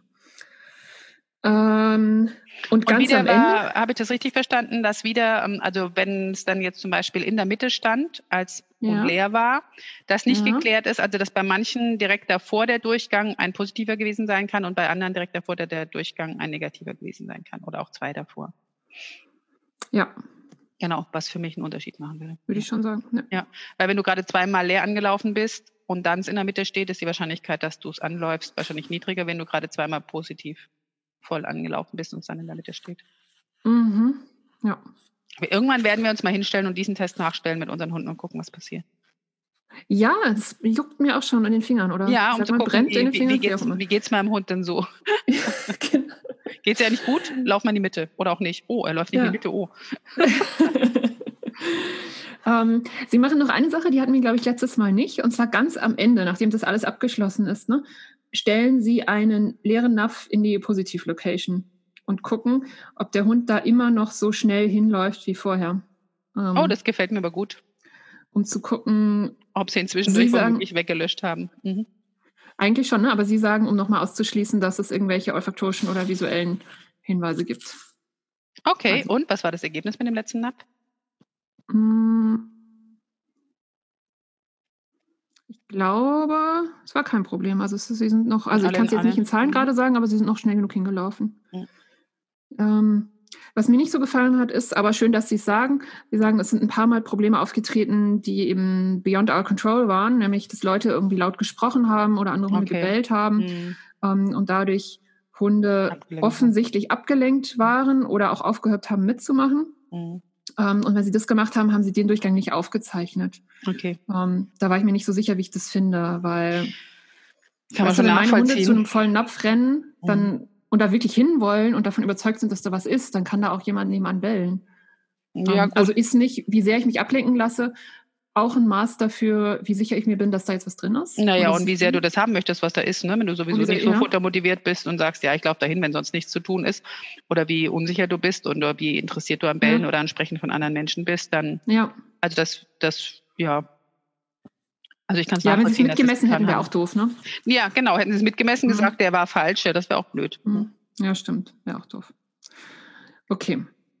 Also soweit die Beschreibung des Tests. Ergebnisse kommen gleich, weil ich erkläre dir erst noch, was sie noch alles gemacht haben, denn das war es immer noch nicht. Also oh, haben äh, Mühe gegeben. Filme angeguckt, äh, Cortisol gemessen, Cognitive Bias Test gemacht. Mhm. Und jetzt gab es noch einen ähm, großen Fragebogen für die Besitzer. Dachte ich mir schon. Ähm, wo es sowohl um demografische Werte vom Hund geht, als auch vom ähm, Besitzer und auch um Erfahrung mit Hunden und Hundetraining. Ähm, der Fragebogen haben sich nicht selber ausgedacht, der beruht auch auf einer anderen Studie. War interessant wäre auch noch zu wissen, ob die Besitzer zwischendurch auch trainiert haben mit den Hunden oder nicht. Ne? Ja, ich glaube schon, aber ich weiß nicht, ob ich mir das nur so gedacht habe oder ob es drin stand. Ähm, Genau, sage ich dir, äh, sehen wir gleich noch ein bisschen, was drin stand, wenn wir zu den Ergebnissen kommen. Es macht total Sinn, das abzufragen, ne? weil wenn du rausfindest, dass der Hund zwischendurch ein ziemlich schwieriges Leben hat, dann muss man sich nicht wundern, wenn der gestresst ist in der Welt. Unabhängig ja. davon, ob er geklickert wird oder, ge oder gehauen wird in der Hundeschule. Ja, ja, das macht die Sache echt auch wieder so schwierig, finde ich, ne? Weil am ja. Ende ähm, ist es halt eine Stunde in der Woche. Genau, eine Stunde in die Woche, ja, und die kann blöd sein und die kann gut sein, aber ob das sein Welfare beeinflusst in mhm. Relation zu dem, was er den ganzen Tag erlebt, sehr fragwürdig. Ja, ja, und wie er genetisch eh schon aufgestellt ist. Oder genetisch aufgestellt alles, ne? ist, ja. Weil wenn er jetzt angenommen ganz viel im Hauszwinger verbringt an Zeit, ganz alleine, hm. hilft ihm die Stunde wahrscheinlich auch nicht. Hm. Und er geht auch schon ganz anders in die Stunde rein, ne? Unmöglich. Grundstress und so. Okay. Da haben Sie ja äh, allerdings, die haben schon nachgedacht, da haben Sie ja den Grundkortisonwert von dem Hund genommen auch, ne? Mhm. Die haben schon viele Dinge bedacht, gefällt mir. Mhm. Mhm. Ähm, wie werden die Daten jetzt ausgewertet? Also erstmal wieder Phase 1, also Wohlbefinden innerhalb des Trainingskontextes. Ähm, da sollten sich ja Leute diese Videos angucken. Ne? Mhm. Ne? Und das heißt, das muss natürlich kodiert werden. Da haben sie sich zwei Ethogramme genommen. Ähm, also Ethogramm ist der Katalog der Gesamtheit aller Verhaltensweisen einer Spezies. Mhm. Ähm, haben sich zwei davon genommen und zwar einmal ähm, allgemeines, äh, allgemeine Verhaltensdinge und einmal Stress und speziell Hecheln. Ähm, und da haben wir auch Tabellen zu, was Sie da jetzt genau, welche Verhaltensweisen mhm. Sie genau genommen haben. Ich kann hier mal ein paar sagen. Ähm, also Ethogramm für stressbezogene äh, Verhaltensweisen. Ähm, es wäre einmal vermeidende Verhalten, Avoidance Behaviors zum Beispiel, den Körper wegdrehen um, Body Turn. Und dann steht hier zum Beispiel, Dog rotates its body or head only to the side, away from owner trainer in an attempt to avoid. Mhm. Ne, also äh, sehr genau beschrieben. Ähm, und das nach einer Aktion, wie zum Beispiel angeguckt werden, sich nähern oder mit dem Hund sprechen, mhm. einer angespannten oder niedrigen Körperhaltung. Die Ohren sind normalerweise zurück, der Schwanz kann tief sein, manchmal begleitet von einem Lippenlecken oder Fotoheben. Mhm. Ähm, ne, also echt eine längere Definition für jede mhm. Verhaltensweise. Ähm, dann Vocalizations, also äh, Yelp und Whine. Hm, also wie sagt man? Das, ähm, Winseln und Jaulen. Winseln und Jaulen, Dankeschön, genau. Und andere stressbezogene Verhalten wäre, da habe ich mich ein bisschen erschreckt, ähm, angstbezogenes ähm, Eliminieren. Pipi machen. Dankeschön. Oder auch Kacken. Ich glaube, Kacken ist noch schlimmer. Ne? Angstbezogenes Kacken ist doch so, wenn man echt denkt, ja, ja, das ist Todesangst. Mhm. Ähm, und dann kam aber zum Glück irgendwann, viele Seiten später stand dann, okay, das kam aber in unserer Studie nicht vor. Da war ich ein bisschen beruhigt. ähm, Speicheln, Zittern, Gähnen, Kratzen und, also sich selbst kratzen und ähm, Pfote heben.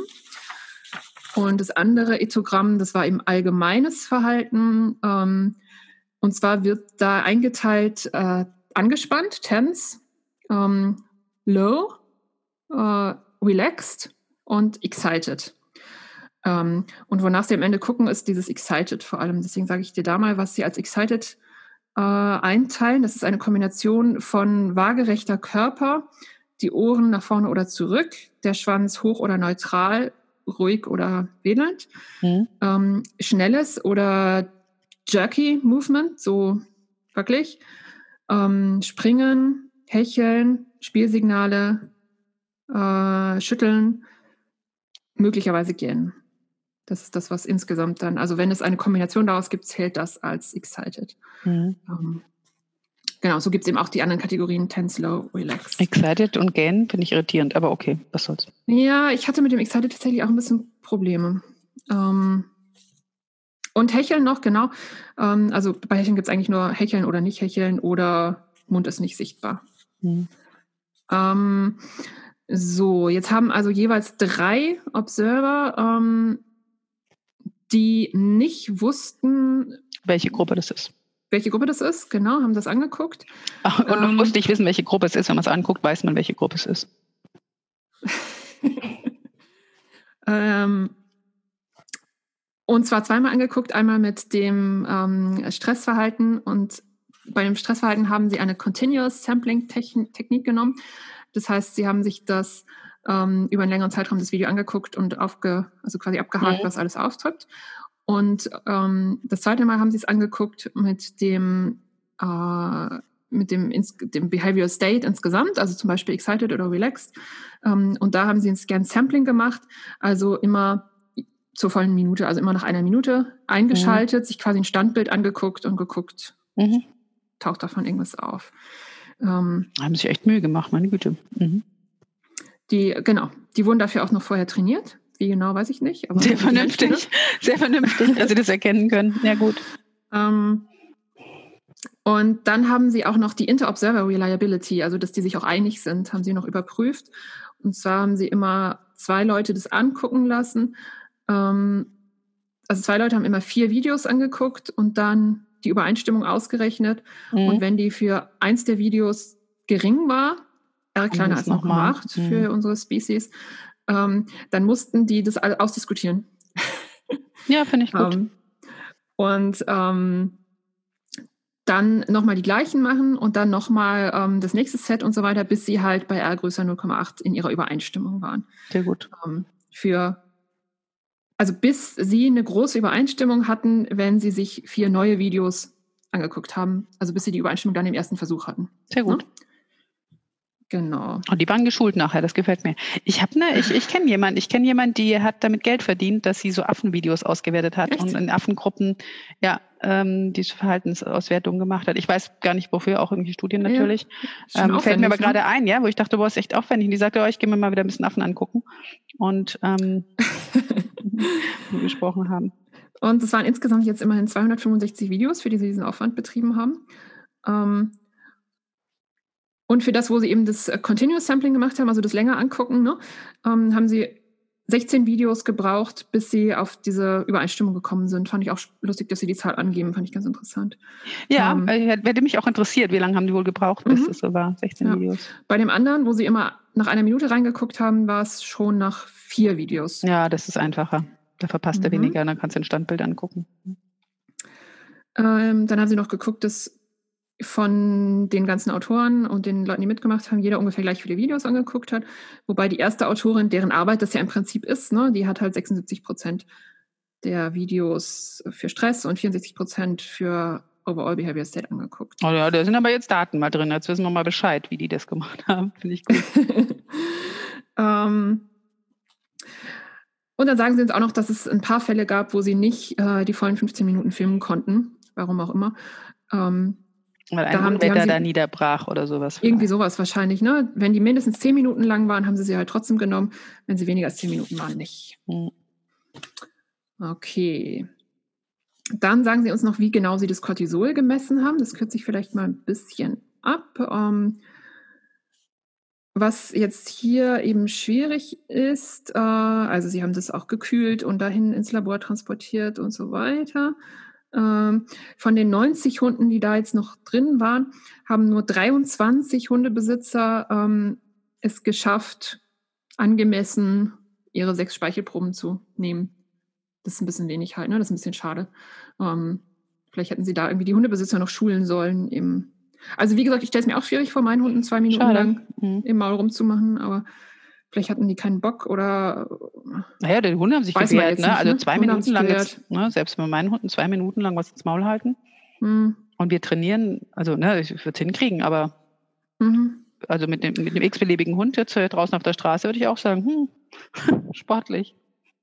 Ja, ähm, vielleicht hätten sie da auch ein bisschen Training investieren sollen, ne? So wie sie ihre Be Beobachter, da Auswärter schön trainiert haben. Naja, wäre ähm, schwer gewesen, hätten sie dir über positive Stärken trainieren sollen. Also, ja, stimmt. Oder hauen dafür, dass es nicht geht. Ja, also. ja stimmt. Ähm, deswegen haben sie jetzt am Ende ähm, acht 16, 20, ähm, ein paar davon ausgesucht, halt ähm, möglichst, ähm, also weil es dann ungleich verteilt war, haben sie dann über Zufallsprinzip so ausgesucht, dass es dann über die Gruppen wieder vernünftig verteilt war. Ähm, das ins Labor geschickt, ähm, dann die Baseline bestimmt und die nach dem Trainings. Das heißt, die haben Moment, die haben die anderen gar nicht reingenommen, die, also die haben die raussortiert komplett oder wie? Naja, es sind so viele rausgefallen, dass es dann über die Gruppen ungleich war. Und deswegen haben sie dann noch welche rausgenommen, damit es wieder gleich verteilt war. Und wie viel blieben dann übrig? So habe ich es verstanden. Ähm, es sind am Ende, die wirklich ähm, ausgewertet werden konnten, waren dann noch acht von aversiv, acht von mixed und 15 von Verstärkung. Ach du Jemine äh, erinnere mich, dass ich nie eine Doktorarbeit mache oder sowas. Das ist ja fürchterlich, diese Ergebnisse. Also, was, was, und, und dafür haben sie 278. Wenn du mit 90 anfängst, ist es schade, ne? Ja. Mit 278 Videos ausgewertet. Das hätten sie sich ja dann eigentlich schon, keine Ahnung, ob sie das jetzt nur reinrechnen oder nicht, sparen können an der Stelle, ne? Aber. Ja. ja. Wenn die dann komplett tatsächlich nachher nicht verwendet wurden. Also, ich würde sagen, wenn du eine Doktorarbeit machst, machst du es vielleicht nicht mit Cortisol. Mit Cortisol werden, die die anderen dann abnehmen sollen. Hm. Genau. Merken. Okay, ähm, dann kommt der schöne Abschnitt, den ich immer besonders liebe, über die statistische Analyse. Welches Programm hat jetzt was ausgerechnet? Ähm, ja, wo uns äh, mangels unseres äh, Statistikratgebers nur bleibt, es ihnen zu glauben, dass sie das gut gemacht haben. Ähm, was sie halt machen, ist, dass sie ja, es gibt ja jetzt eine ganze Menge verschiedene Variablen, die sie immer bestimmt haben. Ne? Mhm. Ähm, also gerade auch über diesen Fragebogen. Ähm, und dass sie das quasi ihrem Programm sagen, guck mal, wie das von dem abhängt. Mhm. Ähm, soweit habe ich es verstanden. Ne? Ähm, und was sie da eben rausgefunden haben, was eine Rolle spielt, ist das Hundealter und die Faktoren ähm, Kinder im Haushalt ja. und äh, Geschlecht des Besitzers. Ach was. Ähm, die haben, also die könnten möglicherweise mathematisch betrachtet eine Rolle spielen. Ähm, was sie dann noch berechnet haben, war, ich weiß nicht, ob sie es jetzt nur so, um irgendwas noch zu haben, ähm, das Gewicht des Hundes haben sie auch mal ausprobiert, ob das eine Rolle spielen könnte. Und? Ähm, ähm, ja, nicht so wirklich. Ähm, das Problem ist, dass ja jetzt auch wieder, also ich habe ein Wort gelernt hier, Multi-Colli, Moment, Multi-Collinearity. Multicollinearity. Multikollinearität oder was? Genau, das habe ich nachgeschlagen. Das heißt, dass zwei oder mehr erklärende Variablen voneinander abhängen. Ähm, ich stelle es mir ein bisschen vor wie eine Kreuzallergie. Also, ja, also Gewicht und Kinder und zum Beispiel, also Kinder und mhm. Gewicht, weil kleine Kinder Hunde durch Kinder eher drangsaliert werden könnten und rumgeschubst und gezogen werden könnten als große Hunde zum Beispiel. Ach so, ja, ich habe bei mir zu Hause um, ähm, kleiner Exkurs eine andere Abhängigkeit von äh, kleine Kinder und Gewicht. Nämlich kleines Kind äh, füttert den ganzen Tag den Hund und kleiner Hund, kleines Kind und kleiner Hund und kleiner Hund ist auf einmal ein bisschen fett geworden. Ja gut, ist aber nichts, was Stress ja. macht. Also außer dir. genau. Ja, ja. ich möchte aber sowas, ne? also dass man sagt, die, die, ne, in dieser Kombination könnte da, ich weiß nicht, ob das mit Multikollinearität mhm. gemeint ist, aber solche Ideen hatte ich in meinem Kopf gerade, wo ich dachte, Gewicht, dachte ich doch, mhm. Gewicht, die kann man leichter hochheben, die kann man schneller, die kann man schneller Angst also ne, irgendwie Stimmt. aversiv mhm. irgendwie ja. gegenüber ja. sein, als mach das mal mit dem Dogge. Das ja. Dann wolltest du sicher noch unbedingt erfahren, dass sie den Kruskal-Wallis-Test und den Wilcoxon-Signed-Rank-Test äh, durchgeführt haben und den Fishers Exact-Test und so weiter und so fort. Also wir sparen uns eine Seite und kommen zu Ergebnisse. Okay. Ähm, also Sie nennen uns jetzt erstmal für die Verhaltensdaten eben für jede der einzelnen genannten Verhaltensweisen, wie oft die in welcher Gruppe auftaucht. Ne? Also ich sage dir mal ein Beispiel für dieses Körper wegdrehen haben wir in der Gruppe aversiv ist die ungefähr, also 3,14 plus Abweichung. In der Gruppe Verstärkung 0,39 plus Abweichung. Ähm, genau, die Gruppe Mix kommt später erst. Und so machen sie das jetzt für die ganzen einzelnen mhm. Verhaltensweisen, geben uns natürlich die Abweichungen noch an und die ähm, Reliabilität der, der Zahlen, den P-Wert, den Z-Wert, den D-Wert und so weiter. Ähm, und zeigen, dass also die Hunde aus der Gruppe aversiv ähm, deutlich und signifikant mehr der Verhaltensweisen, die wir tendenziell mit Stress in Verbindung bringen würden, zeigen als die aus der Gruppe Verstärkung. Mhm. Ähm, und zwar ist das äh, Körperabwenden, ähm, Crouch, so sich zusammen kauern. Klingt sehr dramatisch, ne? Kauern, kauern ist gut, genau. Äh, schütteln, gähnen, äh, Lippen lecken. Ähm, und die aus der Gruppe aversiv haben auch einige Verhaltensweisen mehr gezeigt als die aus der Gruppe mixed.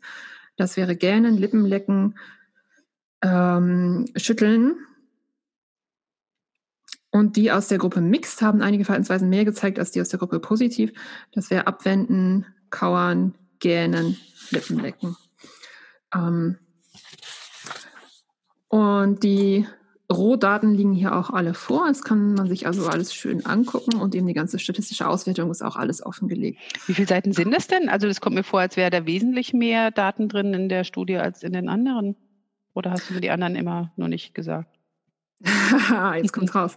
Ähm, das sind 26 Seiten. Das ist vergleichbar den anderen, würde ich sagen. Ähm, plus aber auch noch jede Menge Sachen, die man sich zusätzlich im Internet runterladen kann von den rohen Daten. Also es ist ja durch, durch immer so, ne? Ja, es ist sehr, sehr, sehr, sehr transparent. Ja, transparent. ja genau. Ähm, für Kratzen, Jaulen, ähm, wie hatten wir das andere nochmal genannt? Yelp and Wine, Jaulen und Winseln. Winseln, genau, danke schön. Und Fotoheben haben wir keinen Effekt von ähm, Trainingsgruppe. Weil sie es nie gezeigt haben oder weil sie es alle gleich häufig gezeigt haben? Weil sie es nach komplizierten statistischen Analysen das, der Unterschied nicht relevant war. Mhm. Ähm, äh, Kinder im Haushalt, hatte ich eben schon mal angedeutet, hat sich als signifikant herausgestellt ähm, in Bezug auf die Verhaltensweisen Körper abwenden. Äh, die, also das kommt häufiger vor. Ähm, seltener vor kam dann Schütteln. Ähm, wenn der Hund älter war, hat er häufiger sich ab, den Körper abgewendet und seltener gegähnt. Ne, solche Sachen sind jetzt hier ganz selten, äh, ganz, ganz, ganz viele aufgezählt. Das ist natürlich immer die Frage, wie man das jetzt am Ende interpretieren würde. Äh, von dem Insgesamtverhaltensstatus, den Sie da festgestellt haben, mit dem immer einmal die Minute, äh, alle jede Minute gucken, ähm, war, also da haben Sie geguckt, wann war dieses Excited und das war weniger in der Gruppe aversiv im Vergleich zur Gruppe Mixed. Ähm, und die in der Gruppe Mixed waren seltener excited als die in der Gruppe Verstärkung. Mhm. Ähm, die Cortisol-Baseline, ähm, also die Baseline-Cortisol hat keinen Unterschied gezeigt und nach dem Training ähm, war in den Post-Training-Levels ähm, höher für die Gruppe aversiv. Ach echt? Ach so, direkt nach den 20 Minuten. Mhm. Mhm. Genau. Okay. Ähm, die zu Hause haben Sie nur als Baseline genommen, nicht als genau, das war die Baseline. dauerhafter mhm. Einfluss auf Ihr Verhalten zu Hause. Das heißt, der genau. dauerhaften genau. Verhalten auf Welfare zu Hause wäre dann ähm, das äh, soll der Cognitive Bias Test zeigen. Ah, stimmt, stimmt, stimmt. Und, genau. und die Auswertung, also wahrscheinlich. Genau. Da wäre noch interessant, was Sie die Leute gefragt haben, also ob Sie eine Veränderung an Ihrem Hund festgestellt haben oder nur, wie lebt Ihr Hund? Ja, nee, das haben Sie nicht gefragt. Das war mehr so ähm, demografische. Das war nur, wie lebt Ihr Hund? Okay. Mhm. Ähm, äh, vom Cortisol noch, es gab keinen Unterschied zwischen der Gruppe Mix und der Gruppe äh, Verstärkung. Okay. Ähm, genau, dann Auswertung vom Cognitive Bias Test. Ähm, und es ist ja schon auch ein Unterschied, ob man am Halsband aufgehängt wird oder ob sich jemand über einen beugt. Ne? Wir unterstellen, ich glaube, ich unterstelle jetzt auch, dass die Mixgruppe nicht ganz so heftig war in ihren aversiven möglich, ähm, Methoden. Ja, nee, die war nur nicht, also was wir nur wissen, ist, dass sie nicht ganz so oft genau, waren. Genau, und ich unterstelle, dass es auch nicht so dolle war, mhm. aber dass diese Unterstellung mag falsch sein, ja. Ja, das könnten ja auch diese, über die wir eben schon mal gesprochen haben, die in Anführungszeichen guten strafbasierten Trainer, die einfach es nicht so häufig anwenden, die könnten ja auch in Mixed geraten sein. Ne? Könnten auch angeraten sein, ja. Und die trotzdem sehr heftig strafen. Und die trotzdem sehr, genau, wollte sagen, das können ja trotzdem sehr heftige Strafen gewesen sein. Und genau. es kann ja aber trotzdem sein, dass sie so klar waren, dass das für die Hunde auch nicht so problematisch war. Mhm. Ähm, so, genau, Cognitive Bias Test. Ähm, insgesamt fand ich interessant, waren die Hunde aus der aversiven Gruppe ein bisschen langsamer, haben länger gebraucht. Ähm, und Nochmal, ähm, nochmal, wer hat länger gebraucht? Die aus der Gruppe aversiv. Die haben länger gebraucht, um es zu lernen oder länger gebraucht, um dahin zu laufen? Länger gebraucht, um hinzulaufen. Zu allen. Also Näpfen. zeitlich. Die waren insgesamt langsamer mhm. unterwegs. Mhm. Ja, genau. Die haben den Braten ähm, nicht getraut. Ich, jetzt, ich krieg jetzt so Essen sagen. jetzt hier? Ich jetzt? Warum das? Genau. Ich habe noch nie Essen bekommen. Doch gar nichts gemacht. ähm, die ähm, also die ähm, Trainingsgruppe und die Napf, äh, der Napfort ähm, war keine statistische Interaktion. Ähm, und die, ähm, also es, es, geht ja vor allem um die, äh, wo das dann, wo der Napf in der Mitte steht, ne? Und da waren die aus der positiven Gruppe waren eben deutlich, sind deutlich schneller dahin gerannt. Mhm. Zu dem, wo man es halt nicht weiß und wo es beides sein könnte. Mich hat das ein bisschen erinnert an Studien über Menschen, die es gibt, ähm, wo das Ergebnis, also so das Schlagzeilenergebnis ist, dass depressive Leute Situationen realistischer einschätzen. ähm, weil faktisch ist ja nichts drin in dem Napf, ne? Und es wird ja jetzt so ein bisschen unterstellt von, genau. naja, wenn also ich dahin laufe, bin ich halt ein Optimist. Zwischen Optimist, Pessimist und Realist sozusagen. ähm, ja, also wie viel Sinn macht es denn, zu einem Napf, über dessen ähm, Ort ich nichts gelernt habe vorher, davon auszugehen, dass da was drin ist? Naja. Ich oute mich gerade als depressiv, ne? Ähm, ich merke es schon. ja, ja, weil also, also in meiner Welt macht das durchaus Sinn. Man kann doch mal gucken, was da zu holen ist. Okay, ja. Ja, genau. Also um, ähm, das haben sich offenbar die, die mit Verstärkung trainiert werden, haben sich das eher gedacht. Und das passt zu unserem Gespräch vorher, das wir ja nicht mitgeschnitten haben, zum Thema, dass Menschen an ihrem Sterbebett häufiger bereut haben, was sie nicht gemacht haben, als etwas, was sie gemacht haben. Vor dem Hintergrund so. müsstest du zu dem Napf laufen, Miriam. Ich würde zu dem Napf laufen. Zu, du würdest zu allen Näpfen laufen? Okay. Ich würde hinlaufen. Ja, also wenn ich jetzt äh, wenn ich glaube, dass es lohnenswert genug ist, was es sein könnte. Ich würde, aber ja. ich, ich bin bekennender ja. Optimist. Mhm. Okay, ja, gut. Ähm, ich frage jetzt nicht, ob du mit positiven Methoden trainiert wurdest. Zumindest habe mich Essen nie bestraft. Äh, doch, äh, nein, aber nur langfristig. Ach, vergiss es. Lassen wir das. ähm, Okay, wir kommen also zur Diskussion und was Sie uns da jetzt erstmal nochmal sagen und was wir auch, glaube ich, wert, wirklich wertschätzen sollten, ist, dass das offenbar die erste empirische Studie ist, die so systematisch und ausführlich innerhalb und außerhalb des Trainingskontextes ähm, den Einfluss von Trainingsmethoden untersucht, die Trainingsmethoden erstmal klassifiziert überhaupt. Ähm, als die, die Techniken untersucht jetzt nicht nur Stromhalsband, sondern verschiedene Techniken, die versucht, das alles zu objektivieren, ähm, äh, zu messen, statistisch auszuwerten und so weiter. Da muss ich mich gar nicht anstrengen, das finde ich wirklich großartig. Also ich bin mhm. wirklich sehr beeindruckt, weil die haben echt viel Gedanken sich gemacht und die haben sich echt viel Mühe gegeben. Also ich habe nicht mhm. den Eindruck, dass sie in irgendeiner Stelle vor Arbeit der Zeit zurückgeschreckt wären oder großen mhm. Zahlen. Ja, also wo mhm. man bei manchen mhm. anderen dachten, dass man dachte, oh, das ist aber verdammt leicht gemacht und, ähm, und die, ja, genau, wir nicht wissen, warum sie es so gemacht haben. Ja. Aber hier haben sie wirklich gesagt, oh mein Gott, wir haben hier 207 Dings ausgewertet und vier Leute vorher geschult und die oft so und so oft machen ja. lassen, bis es gleichmäßig war. Also die haben wirklich Respekt, ja. Das war eine große Geschichte. Hat auch insgesamt, ich habe es vorhin irgendwann mal gesagt, ne, ich glaube drei, drei, Jahre, Jahre so gedauert. Drei ne? Jahre mhm. hat das gedauert, die Aktion. Und ich verstehe warum, weil das äh, mhm. Ist auch ein gewaltiges Projekt. Plus vier verschiedene Möglichkeiten, was zu erfassen und auszuwerten und das zu kombinieren. Und also Respekt, das mhm. ist wirklich zu Ende gedacht gewesen. Wir haben auch noch nicht viel zu kritteln gehabt, gell? Nee. Mhm. Ähm, also, alles in allem, sagen sie, und zeigen unsere Ergebnisse, dass die Gruppe aversiv und die Gruppe mixed in poorer Welfare, also weniger Wohlbefinden hatte während des Trainings als die Gruppe Verstärkung. Und dass die Gruppe aversiv auch ein schlechteres Wohlbefinden hatte als die Gruppe Verstärkung außerhalb des Trainingskontextes. Im, im um, ähm. Bezug auf diesen Welfare-Test. Äh, auf diesen Bias-Test.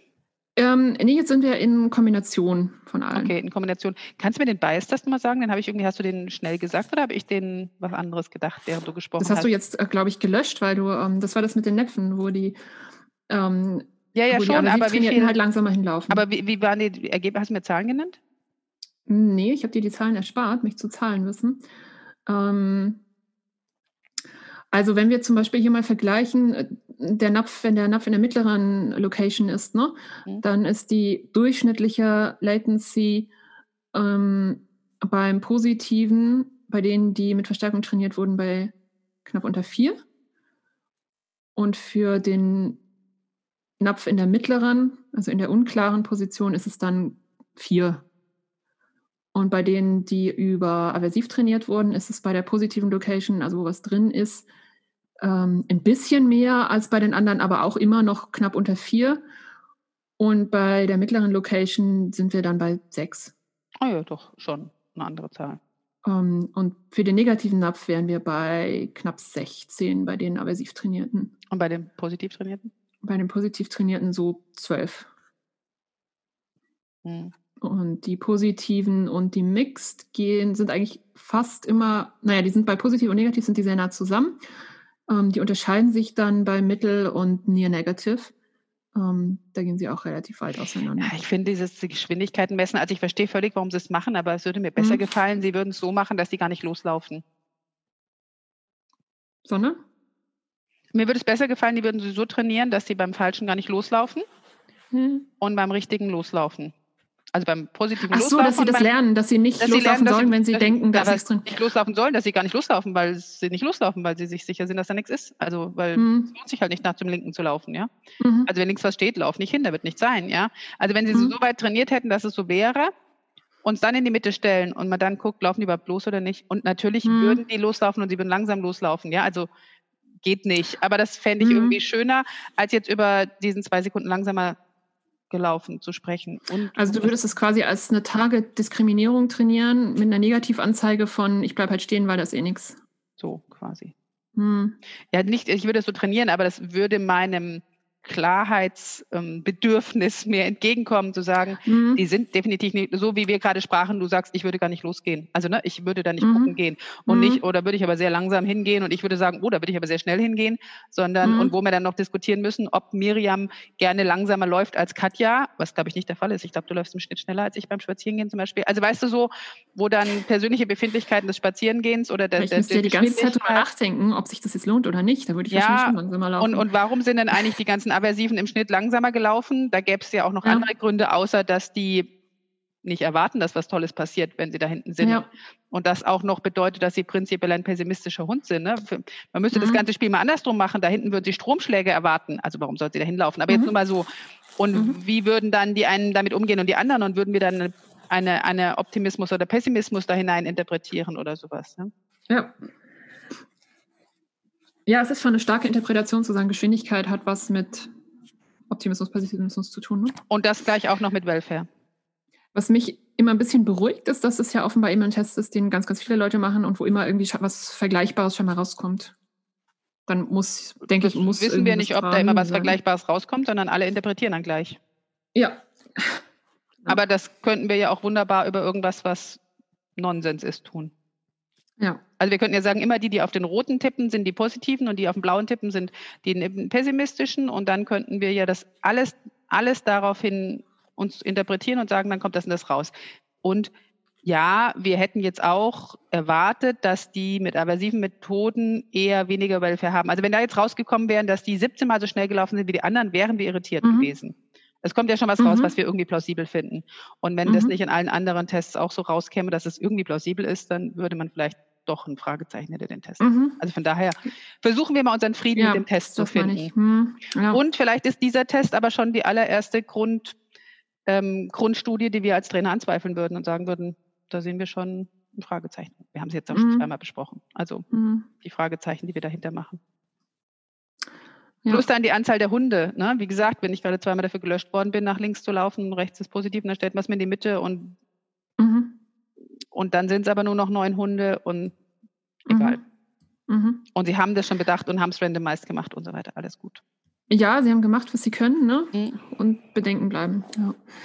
Ähm, ich hatte ähnliche Probleme oder ich, ich finde sie gerade ähnlich, ähm, wo sie sagen, dass sie sich im, innerhalb der Training-Sessions diese Videos angeguckt haben ne, und da gesehen haben, dass die Hunde aus der Gruppe aversiv, die waren also häufiger eben in ähm, Low Behavioral States, in schlechteren, niedrigeren Verhaltenswerten als die aus der Verstärkergruppe.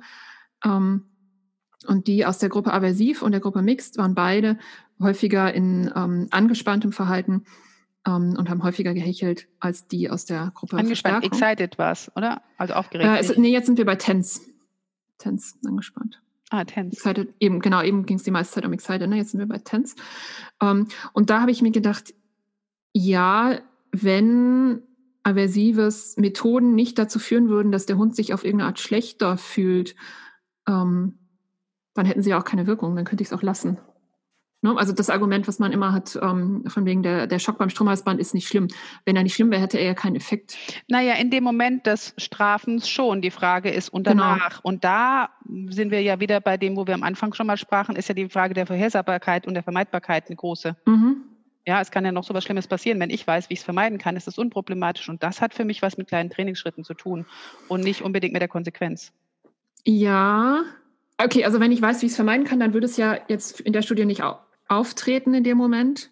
Wir nehmen jetzt mal ein Extrembeispiel. Wir machen Errorless Learning. Es ist fehlerfreies mhm. Lernen. Dann ist es völlig mhm. Schnuppe, also in Bezug auf meinen Stress, ob mhm. ich gestraft werden würde, wenn ich ja eh nicht gestraft werde, weil es mhm. ja fehlerfrei aufgebaut ist. Und mhm. ob ich jetzt dann, also dann kann man diskutieren, also und dann braucht man nicht so diskutieren. Also im einen Fall würde ich immer, sagen wir mal, 10 Cent bekommen, wenn ich richtig bin. Und im anderen Fall würde ich irgendetwas, also ich würde nichts bekommen, würde aber auch keine Strafe bekommen. Und die Frage mhm. ist ja noch, ob sie nichts bekommen haben. Das wissen wir ja nicht, ja. Ähm, mhm. Aber wo ist dann noch der Unterschied? Wenn es so mhm. aufgebaut ist, dass wir eh keinen Fehler machen. Also mhm. ist ja die Frage, wie oft passiert ein Fehler und was passiert im Fall eines Fehlers oder wie oft passiert das, dass ich richtig bin und wenn ich was ganz Tolles kriege, wenn ich richtig bin und das nicht bekomme, weil der Trainingsschritt groß ist und ich frustriert bin, dass ich es nicht bekomme, ist auch wieder eine negative Emotion mhm. drin. Also weißt du, mhm. ah, ähm, ja, und in der Gruppe aversiv sind ja jetzt hier nur Leute, die faktisch auch gestraft haben. Mhm. Und wenn ich jetzt immer eine Minute, nach jeder, also nach jeder Minute einmal reingucke, ist ja die Wahrscheinlichkeit, dass ich irgendwann gucke, wo der gerade gestraft wurde, hoch. Ja. Und dass der, wenn er gerade gestraft wurde, jetzt Dann nicht körpersprachlich so total lustig ist, ähm, ist auch ja irgendwie genial. Mhm. Genau. Mhm.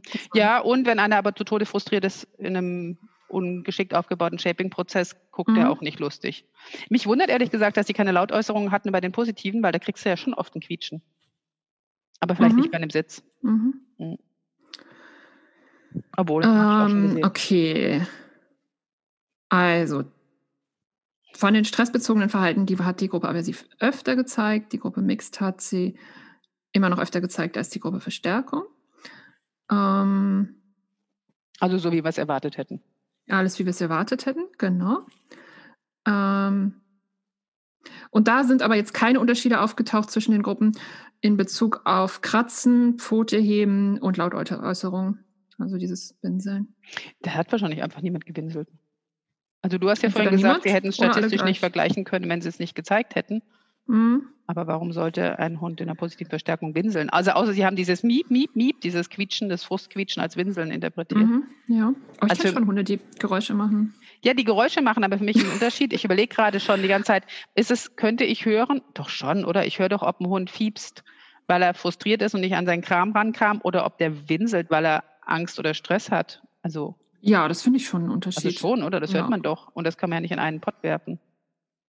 Wollen wir mal hoffen, dass sie es nicht gemacht haben. Ja, ich kann auch mal gerade hier nach der Definition gucken. Die hatten wir ja, ne? Um, äh, also meines Wissens haben sie über dieses Frustquietschen noch nicht gesprochen. Also zumindest erinnere ich mich nicht. finde es ähm, bei Geräuschen tatsächlich immer schwierig, diese, also sich unter Menschen einig zu werden, welches Geräusch ich gerade meine. Weißt du, ich finde, das ist auch regional total unterschiedlich, ähm, wie man das alles bezeichnet. Ja. Und wenn Hundehalter mir sagen, mein Hund maunzt immer oder so, weiß ich mhm. oft nicht genau, ich auch was sie nee, meinen. Ich auch nicht. Ähm, mein Kind greint, oder? weiß ich oh, auch nicht, was meinen. Ja. Greinen. Ja. Weinen, also schon weinen, ne? Das kann ja irgendwo zwischen Trauerweinen bei einem Kind sein oder mhm. manche sind ja auch, wenn die frustriert sind und weinen, dann, also egal. Ja, also finde ja. ich auch echt schwierig. Ähm, also was Sie sagen, was eine mögliche Interpretation wäre, wäre, dass das vielleicht gar keine Anzeichen für Stress sind. Dieses Kratzen, Fotoheben, ähm, Winseln und Jaulen. Ähm, es könnte sein, dass gerade Kratzen und Fotoheben was mit Aufregung zu tun hat, als mit mhm. Distress, also unangenehmem Stress. Ähm, und gerade das äh, Whining, also Winseln, könnte eben auch Attention-Seeking, aufmerksamkeitsheischendes Verhalten sein oder Foodbagging. Ja. Da geben sie ja auch eine Studie an, die das wohl gezeigt hat. Dann meinen die wahrscheinlich, ähm, ne? Frustquietschen. Mhm. Und Yelping könnte aber auch was mit Schmerzen zu tun haben. Ähm, und ich glaube, das ist genau das, was wir gerade gesagt haben. Ne? Das sind relativ große Kategorien mhm. für wahrscheinlich sehr unterschiedliche Geräusche. Mhm. Ähm, und insgesamt sagen sie aber dann nochmal, dass äh, Yelping jetzt in der Studie sehr wenig, sehr selten aufgetreten ist zwischen allen Gruppen. Interessant. Ähm, also ich glaube auch ehrlich, ich hätte weniger Lautäußerungen erwartet bei aversiv trainierten Hunden, weil bis die, also bis ein Hund vor Schmerz oder Angst Geräusche macht, finde ich, der braucht relativ mhm. viel. Ähm, Im Gegensatz zu Frust. Wobei je nach Hund auch, ne? Also es gibt auch Hunde, die sehr, sehr früh Geräusche machen, oder? Ja, der Sheltie an sich, aber ich glaube jetzt in der Trainingssituation, wenn wir jetzt den Sheltie, also jetzt gesagt. nehmen wir mal den Sheltie, ja, der doch äh, dazu neigt, schnell aufgeregt zu bellen, der dazu neigt, mhm. schnell aufgeregt zu quietschen. Ähm, der auch, wenn ich jetzt hier, kürzlich bin ich am Tofu vorbei und hat ihm einen Hahn erwischt und hat sich erschrocken, also mhm. die Haare berührt und hat auch X mhm. gemacht, was mhm. jetzt mhm. bei normalen Haarberührungen nicht der Fall ist, ähm, mhm. aber so mit Schreck zusammen. Aber ich glaube, wenn ich, also wenn der jetzt gehauen werden würde im Training oder geschubst oder mhm. geknupft, der würde keine Geräusche machen. Der würde sich zusammenkauern und, und ganz steif werden, aber der würde keine Geräusche machen. Ja, finde ich nachvollziehbar. Also ich weiß nicht, ob es bei allen Hunden so ist, aber würde ich für meine Hunde, glaube ich, auch so sehen. Mhm. Ähm, ich will es ein bisschen abkürzen. Ein Gedanke, der hier gerade, ähm, den Sie noch sagen, den ich ganz spannend fand, war, dass Sie ja in mehreren Punkten zwischen der Gruppe Mix und der Gruppe Verstärkung auch nochmal Unterschiede gesehen haben. Ne? Mhm. Ähm, und dass es deshalb sein könnte, dass wenn man schon aversiv arbeitet, dass es aber einen Unterschied macht, wie viel, zu welcher, mit welcher Proportion ich aversiv bin. Ähm, und das hat offenbar vorher auch noch keiner so richtig gezeigt. Mhm. Und das könnte ja tatsächlich eben Auswirkungen auch für die tägliche Arbeit sozusagen haben. Mhm. Ähm, dann haben sie ja, jeder Hund hatte ja drei, ähm, wurde ja in drei Sessions gefilmt. Ne? Das fand mhm. ich auch nochmal einen ganz cleveren Gedanken, dass sie sagen, ähm, in der Auswertung hat sich gezeigt, dass in der, im, immer in der ersten Session ähm, waren die Hunde häufiger in diesem Status excited und dass das wahrscheinlich einfach mit Gewöhnung an den Trainingskontext zu tun haben könnte. Mhm. Ja, ja, ja, das kann ich mir gut vorstellen. Ähm, Sie sagen, dass Ihre Studie die erste ist, die eine deutliche Steigerung von Cortisol-Level bei Hunden, die aversiv trainiert werden, zeigt. Ähm, Sie sind schon stolz auf Ihre Studie. das dürfen Sie auch. Also, wenn, das ist auch okay. Nach der ganzen Arbeit dürfen Sie, ne? Ähm, und das äh, vergleichsweise die Cortisolwerte aber niedriger waren als in anderen vergleichbaren Studien. Mhm. Und da ist eine Idee, die Sie jetzt hier, also wir sind ja im Teil Discussion, ne, eine Idee, die Sie hier aufbringen, ist, dass ähm, in Ihrer Studie die Aversi Aversion vor allem was Soziales war.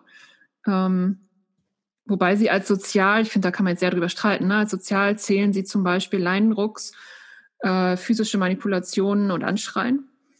Ähm, und dass soziale Aversion halt vorhersagbarer ist und eher antizipiert werden kann vom Tier. Ah, okay. Und deswegen vielleicht weniger akuten Stress auslöst und deswegen als ein, als ein, als ein Elektroschock-Halsband, wo man es hm. nicht kommen sieht, sozusagen. Genau. Ähm, mhm. Und ich denke jetzt auch, ich weiß nicht, ob das die Studien, mit denen Sie es vergleichen, ob das jetzt alles Hunde sind, aber ich denke jetzt auch an irgendwelche Ratten in Laborkäfigen, die halt ja. von irgendwo mhm. einen Schock oder irgendwas genau. kriegen. Ne? Oder also sozial finde ich auch schwierig, aber ich weiß, was Sie meinen. Ne? Man sieht es kommen. Mhm. Ne? Also du, du mhm. siehst schon, oh, der kommt näher und jetzt äh, so, ja. Mhm. Kann ich mich in gewissen Rahmen darauf einstellen. Vielleicht auch mit Emotionen dahinter. Ich könnte mir vorstellen, dass das für Hunde auch was ausmacht. Ich weiß nicht, ob ich das für mich besser oder schlechter machen würde, ehrlich gesagt, aber okay. Ja, okay. Okay. Ähm, genau. Ähm, dann sagen Sie, das hast du, glaube ich, eben schon mal erwähnt zu dem Cognitive Bias Test, dass es ja zwei Komponenten hat, die Entscheidung, die der Hund trifft. Einmal die angenommene Wahrscheinlichkeit und aber auch die angenommene Wertigkeit der Belohnung. Mhm. mhm. Ähm, und dass der affektive Status, also wie fühlt man sich, ähm, beides beeinflussen kann. Ähm, oder könnte, oder dass man davon ausgehen kann, dass er beides beeinflussen könnte. Ähm, und dass aber die verschiedenen Komponenten eine Rolle spielen könnte. Ähm, also es könnte zum Beispiel sein, oder Sie finden es die wahrscheinlichste Erklärung, dass die Hunde aus der Gruppe aversiv die ähm, Futterbelohnung weniger wahrscheinlich fanden. Ja. Ähm, und dass sie auch eine höhere Wertigkeit ähm, von, also einen höheren Wert zuschreiben, Verstärkung zu verlieren. Also Reward Loss ist so ein Fachbegriff, ne? dass du was, wo du eigentlich denkst, du kriegst es, ähm, doch nicht kriegst. Ähm, und dadurch höhere Latenzen haben.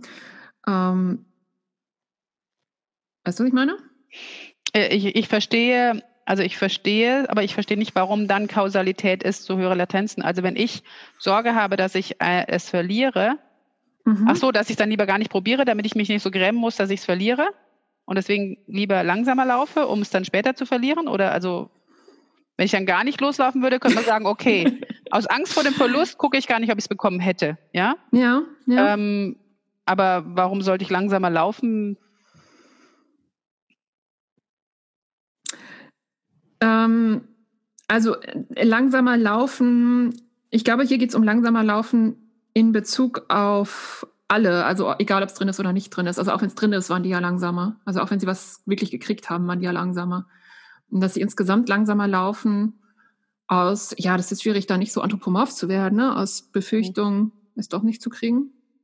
Ja, lass uns ruhig anthropomorph werden. Also ich meine, meine, meine erste Interpretation wäre auch, die, deren Erwartungshaltung darfst du bekommen, ist eh nicht so hoch und deswegen mhm. laufen sie langsamer. Und, mhm. ähm, und das ist ja das ist ja genau das, wo wir schon das letzte Mal ein Fragezeichen hinter gemacht haben. Kann man da einen Pessimismus hineininterpretieren oder mhm. einen Realismus? Ja, mhm. im Trainingssetting ist es nicht sehr wahrscheinlich, Essen zu bekommen und das stülpt sich halt mit auf diese Situation drauf, mhm. wo sie jetzt halt gerade mal Essen kriegen, aber ihr Gesamterleben ist ja nicht in Trainingssettings Essen zu kriegen. Ja. Und da müssten wir wissen, ob nur weil sie regelmäßig äh, aversiv trainiert werden, sie nicht trotzdem auch Essen bekommen haben. Ne? Das, wie gesagt, es gibt ja, ja auch die und mit Mix, da haben die ja nicht ausgedrückt, die haben sowohl Essen bekommen, weil das wäre noch interessant, die haben sowohl positive Verstärkung bekommen als auch positive Strafe, sondern sie haben ja nur gesagt, sie wurden nicht so oft positiv gestraft. Ja, genau. Und wiederum, es geht da um eine Stunde in der Woche, ne? Vermutlich. Es geht um eine Stunde in der Woche. Ja, ja. und es geht um ein Trainingssetting und wie weit generalisieren Sie das auf dieses Setting mit drauf ja. und sagen Sie es was völlig anderes? Ja. Und was für Erfahrungen haben die zum Beispiel mit Futternäpfen? Also das hatte ich vorhin auch überlegt. Denn ich würde mal interpretieren, dass Menschen, die tendenziell dazu neigen, ihre Hunde aversiv zu behandeln, tendenziell auch so Spielchen spielen wie, ich stelle den Futternapf hin, du darfst aber erst hingehen, Aha. wenn ich es dir erlaube, im Vergleich ah, zu den ah, anderen, die das nicht tun. Und inwieweit darf man dann einfach zu rumstehenden Futternäpfen gehen, ohne dass da irgendwie was passieren könnte in Form von angemotzt werden oder weggenommen kriegen oder sonst. Ja, ja das stimmt. Ähm, also was Sie sagen, ist, dass insgesamt also die Ergebnisse zeigen, dass die Hunde aus der Gruppe aversiv in einem weniger positiven affektiven Status waren, also emotionalen könnte man vielleicht sagen, ne, als die mhm. aus der Gruppe Belohnung. Und das finde ich Gewagt. unstrittig insofern, als man sagt, es ist ein positiver Status zu glauben, dass in irgendwelchen Näpfen, die rumstehen, Futter ist. Genau, ja, und es bezieht sich ja auf diese Testsituation. Die können ja zu Hause genau. ganz glückliche Hunde gewesen sein, die ganz prima zurechtkommen, weil alles sehr vorhersehbar ist. Mhm. Oder weil zu Hause auch alles gut ist und die eben nur in die Hundeschule fahren, wo sie mal gekloppt werden und es ist die eine Stunde die Woche und was soll's, Aha. ja, so Jack Russell Terrier mäßig. Oh mein Gott, es gibt auch mal schlechte Momente, was soll's? Weiter ja. geht's, ja. Also, ähm, ja. und das nicht dazu führt, dass die deswegen da geknickt in der Ecke liegen die ganze Woche. Ja. Und umgekehrt, ja. dass, dass mhm. welche eine gute Stunde haben, aber die restliche Woche ist nicht so brüllermäßig für die und dann mhm. es ihnen auch relativ gut geht. Aber sie wollen ja auch Jetzt, nur den Einfluss dieser Stunde auf ihr Leben messen. Ja. Ich finde es eigentlich spannend zu wissen, also auch für mein Leben zu wissen, ob eigentlich Leute, die eh nett mit ihrem Hund umgehen, tatsächlich auch eher in netten Hundeschulen sind, wovon ich jetzt erstmal ausgehen würde, ne? Und dass jemand, ähm, dessen Trainer den Hund regelmäßig verprügelt, dann auch zu Hause seinen Hund verprügelt. Aber es ist wahrscheinlich auch nicht unbedingt Tendenziell so. nicht unbedingt, weil ich habe auch schon wirklich wahnsinnig entzückende, liebe, nette Menschen kennengelernt, die wirklich im Hund nie ein Haar gekrümmt haben und die in ganz schauerlichen Hundeschulen waren vorher. Mm, ja, hatte ich auch ähm, schon. Bis sie realisiert haben, dass es eine, eine Alternative gibt und man auch anders hingehen kann. Aber bis dahin dachten die, das muss so sein. Oder ich, ich weiß mhm. nicht, was sie dachten oder in der Schreckstarre waren. Auf jeden Fall echt schlimme Sachen mit ihren Hunden haben machen lassen, bevor sie das gestoppt haben. Mhm. Und die, und die über, garantiert nicht schlimm zu ihren Hunden zu Hause waren selber, sondern da schrecklich drunter mhm. gelitten haben, dass es so war. Mhm. Ja. Und also von daher würde ich sagen, nee. Und äh, langfristig vielleicht ja. Ne? Mhm. Also da müsste sich irgendwie angleichen eigentlich. Und ne? es waren junge Hunde. Ne? Man kann schon auch glauben, dass das vielleicht Menschen waren, die nicht so viel Erfahrung hatten. Also wenn es alles Menschen mit dritten Hunden gewesen wären und dann gehen die in so eine Hundeschule, dann würde ich sagen, okay, die, die haben mhm. ihren Überblick, was sie da tun. Ähm, Erfahrung mit Hundetraining wurde ja auch abgefragt. Ne? Ich weiß das Ergebnis jetzt gerade nicht mehr, aber es wurde auch abgefragt. Mhm. Mich würde ähm, ja eigentlich immer noch interessieren mit vorher, nachher. Weißt du, also es wäre interessant gewesen, ja. jetzt zu fragen, habt ihr eine Änderung im Verhalten des Hundes festgestellt? Und ja. es junge Hunde, die werden sich schon ändern im Laufe von ein paar Monaten. Mhm. Ähm, mhm. Ja. Aber um, um, um sozusagen den Einfluss des Trainings auf ihr Welfare zu haben, hätte ja. man ja ein vorher, nachher haben müssen, glaube ich, oder? Weiß nicht, ist ein Denkfehler. Ja, schon. Und es gibt so viele andere Einflüsse auf Welfare, glaube ich. Eben, ne? genau, extrem schwierig. Aber ja, trotzdem. Da müssen wir sie doch in ein Experiment stopfen ne? und ähm, die Laborbiegel nehmen, die in ja. völlig vergleichbare Lebenssituationen stecken. Ja, haben wir ja auch schon diskutiert. Ja, aber haben wir ja auch schon diskutiert. Ist ja mhm. auch schwierig, ne? weil dann ist dann schwierig. der Pfleger, der dies macht oder jenes macht oder die, ja. die, die, Spaziergeherin, wo sie dann irgendwas erleben oder auch nicht. Also das ja. Geht ja. nicht. Du kannst ja nicht in Vollnarkose legen außerhalb des Experiments. ich weiß nicht, welche Auswirkung das auf die Welfare hat. ähm, eine Sache wollte ich gerne noch erwähnen, weil ich es ganz spannend fand. Sie sagen, ähm, dass die Hunde aus der Gruppe Reward insgesamt den Cognitive Bias Test schneller gelernt haben. Ähm, und dass es auch andere Studien gibt, die zeigen, dass äh, verstärkungsbasiertes Training, dass Hunde, die mit Verstärkung trainiert werden, neue Aufgaben schneller gelernt haben. In dem anderen, was Sie da erwähnen, geht es darum, ähm, geht es um Nasentarget.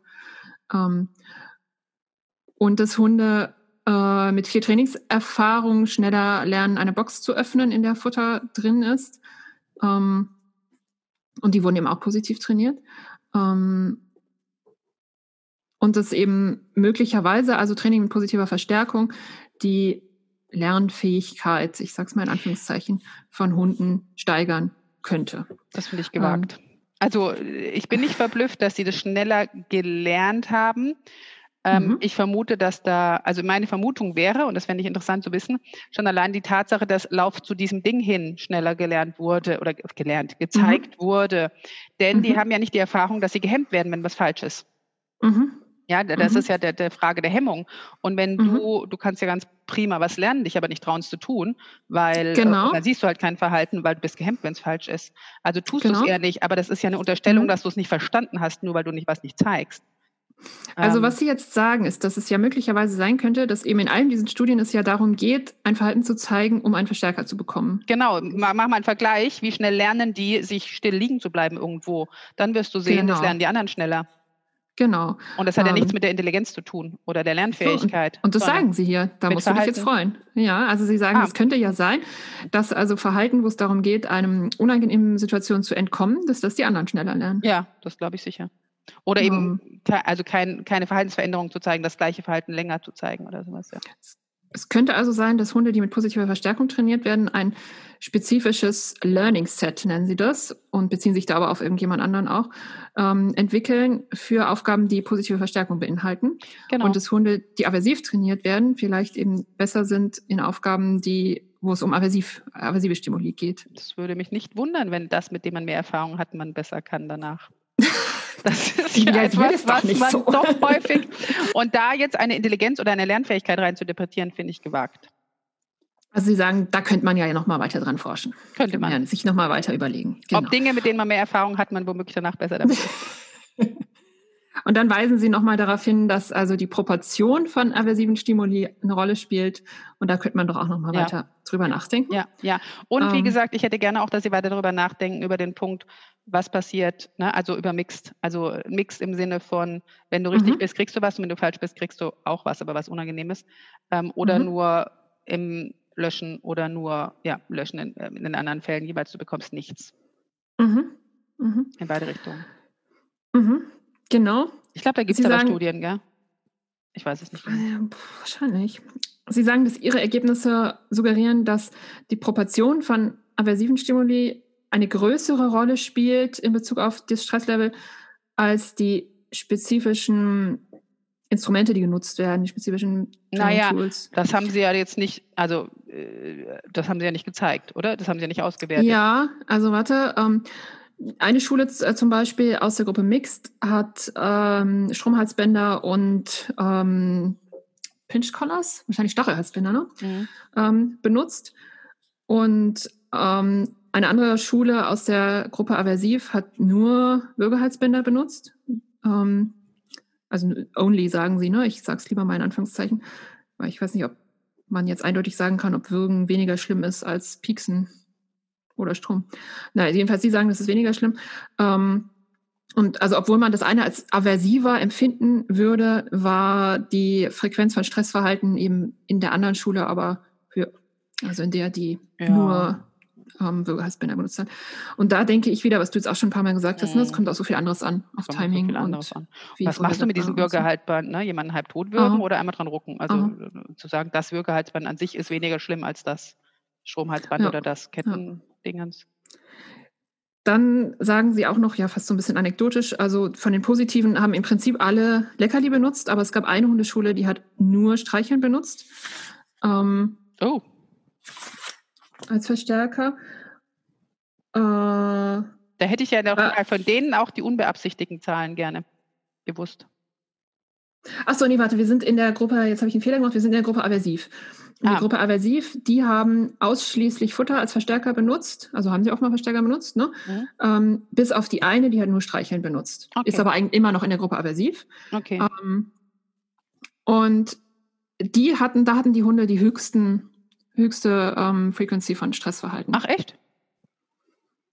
Und kann auch jetzt da, natürlich auch wieder an tausend verschiedene Sachen liegen. Kann ne? tausend ne? Sachen liegen, weil hätte ich gar nicht unbedingt unbedingt, unbedingt erwartet. Ja. Sie nennen jetzt noch eine andere Studie, ähm, die auch sagt, dass äh, Hunde das Streicheln nicht so effektiv ist als Verstärker. Ähm, wir hatten das auch schon mal in irgendeiner anderen Studie, ne? Streicheln. Was heißt streicheln? Heißt das, ich tätschel dem auf den Kopf und der findet es halt doof oder ich streichel ihn so, dass er es wirklich schön findet, ne? Mhm. Wir hatten doch irgendwie mal Streicheltraining in irgendeiner Studie. Weißt du noch? Stimmt, da haben die Streicheln geübt vorher und haben dann ja, geguckt, wo, wo, wo und genau. wie die streicheln dürfen oder müssen, damit. Genau, ja, also das fehlt hier wieder ein bisschen, ne? Ich finde, streicheln kann so viel mhm. heißen. Mhm. Ähm, ich finde, bei Pferden fällt einem das immer noch mehr auf, oder? Wenn die so abgeklatscht werden, wo ich, ich als so Pferdeexperte genau. mich immer frage, ähm, klatsch, klatsch, klatsch. ist das jetzt? Ja, und es gibt bei Hunden, also machen, also sehe ich auch noch bei Leuten mit Hunden, dass die so auf den Brustkorb hauen. Also doch mit ordentlich Schwung, rums, rums, rums, also so größere Hunde, so abge, abgeliebelt ja. werden, rums, rums, rums. Ja. ja Hat mal okay. jemand mit meinem Sheltie gemacht, ah, danach ja? wollte die nicht mehr trainieren fand die das ein bisschen aversiv. Ja, ja, und es war aber auch die Stärke, die man für einen Labrador gebraucht hätte und der Hund flog dann Hund flog durch die Gegend, okay. Der Hund flog und, und, und wollte dann nicht mehr abgeliebelt werden. Also wollte gar nicht mehr trainieren, um genau zu sein. Aber ähm, würde hier in der Studie immer noch als intended äh, positive Verstärkung zählen, denke ich, weil der Mensch hatte vor, den Hund zu belohnen. Intended positive Verstärkung. Ja, genau. Also da sagen Sie auch, da könnten sich Future Studies doch nochmal mit ein bisschen mit mit beschäftigen, was jetzt die verschiedenen Formen von äh, Stimuli, aversiv und positiv und so weiter angeht. Ähm, zuletzt sagen Sie uns noch eine ganze Reihe Limitations, Begrenzungen, die Sie selber in Ihrer Studie sehen. Da haben wir jetzt viel schon von genannt. Ich finde es aber sehr schön, dass Sie es auch selber Super. auch nochmal alles ja, so gefällt, sagen. Die gefallen ne? mir richtig gut. Ähm, also es fängt damit an, dass es eben nicht wirklich experimental ist, sondern quasi experimental, mhm. dass Sie also die Hunde nicht zwangsweise zugeordnet haben. Ähm, äh, dass sie äh, diese ganzen anderen Faktoren, also vor allem eben ähm, Besitzergeschlecht, Kinder im Haushalt mhm. ähm, und warum haben bestimmte Besitzer bestimmte Hundeschulen ausgesucht. Würde mich noch interessieren, ähm, ob das Besitzergeschlecht und die Hundeschulaussuchung noch Korrelationen da waren. Äh, also wir haben die Daten nicht hier und ich wir meine, es wäre mir irgendwas, es wäre mir was aufgefallen, ja. Ähm, Hundeschule aussuchen, da gab es halt, ne, und ich meine, das ist was, was mir in meinem echten Leben auch total oft begegnet. Äh, geografische Nähe zum Beispiel ist für Leute halt einfach ein Riesenfaktor. Mhm. Ähm, Wobei geraten sie in irgendwie ja. sowas ja. rein. Ja. Verstehe ich auch, ne? Also, es war eine Großstadt, also die immerhin mehrere Hundeschulen hatte. Ne? Da, also sie mussten jetzt ja nicht 30 Kilometer fahren für eine Hundeschule. Und einmal quer durch die Stadt kann auch schon nervig sein, ja. Kann äh, durchaus nerviger sein als in einem Nachbarort, oder? Mhm. Ähm, also was Sie abgefragt haben, sage ich dir nochmal gerade, ist Rasse, Alter, Geschlecht, äh, kastriert oder nicht. Ähm, wann wurde der Hund von der Mutter getrennt? Ähm, andere Tiere im Haushalt.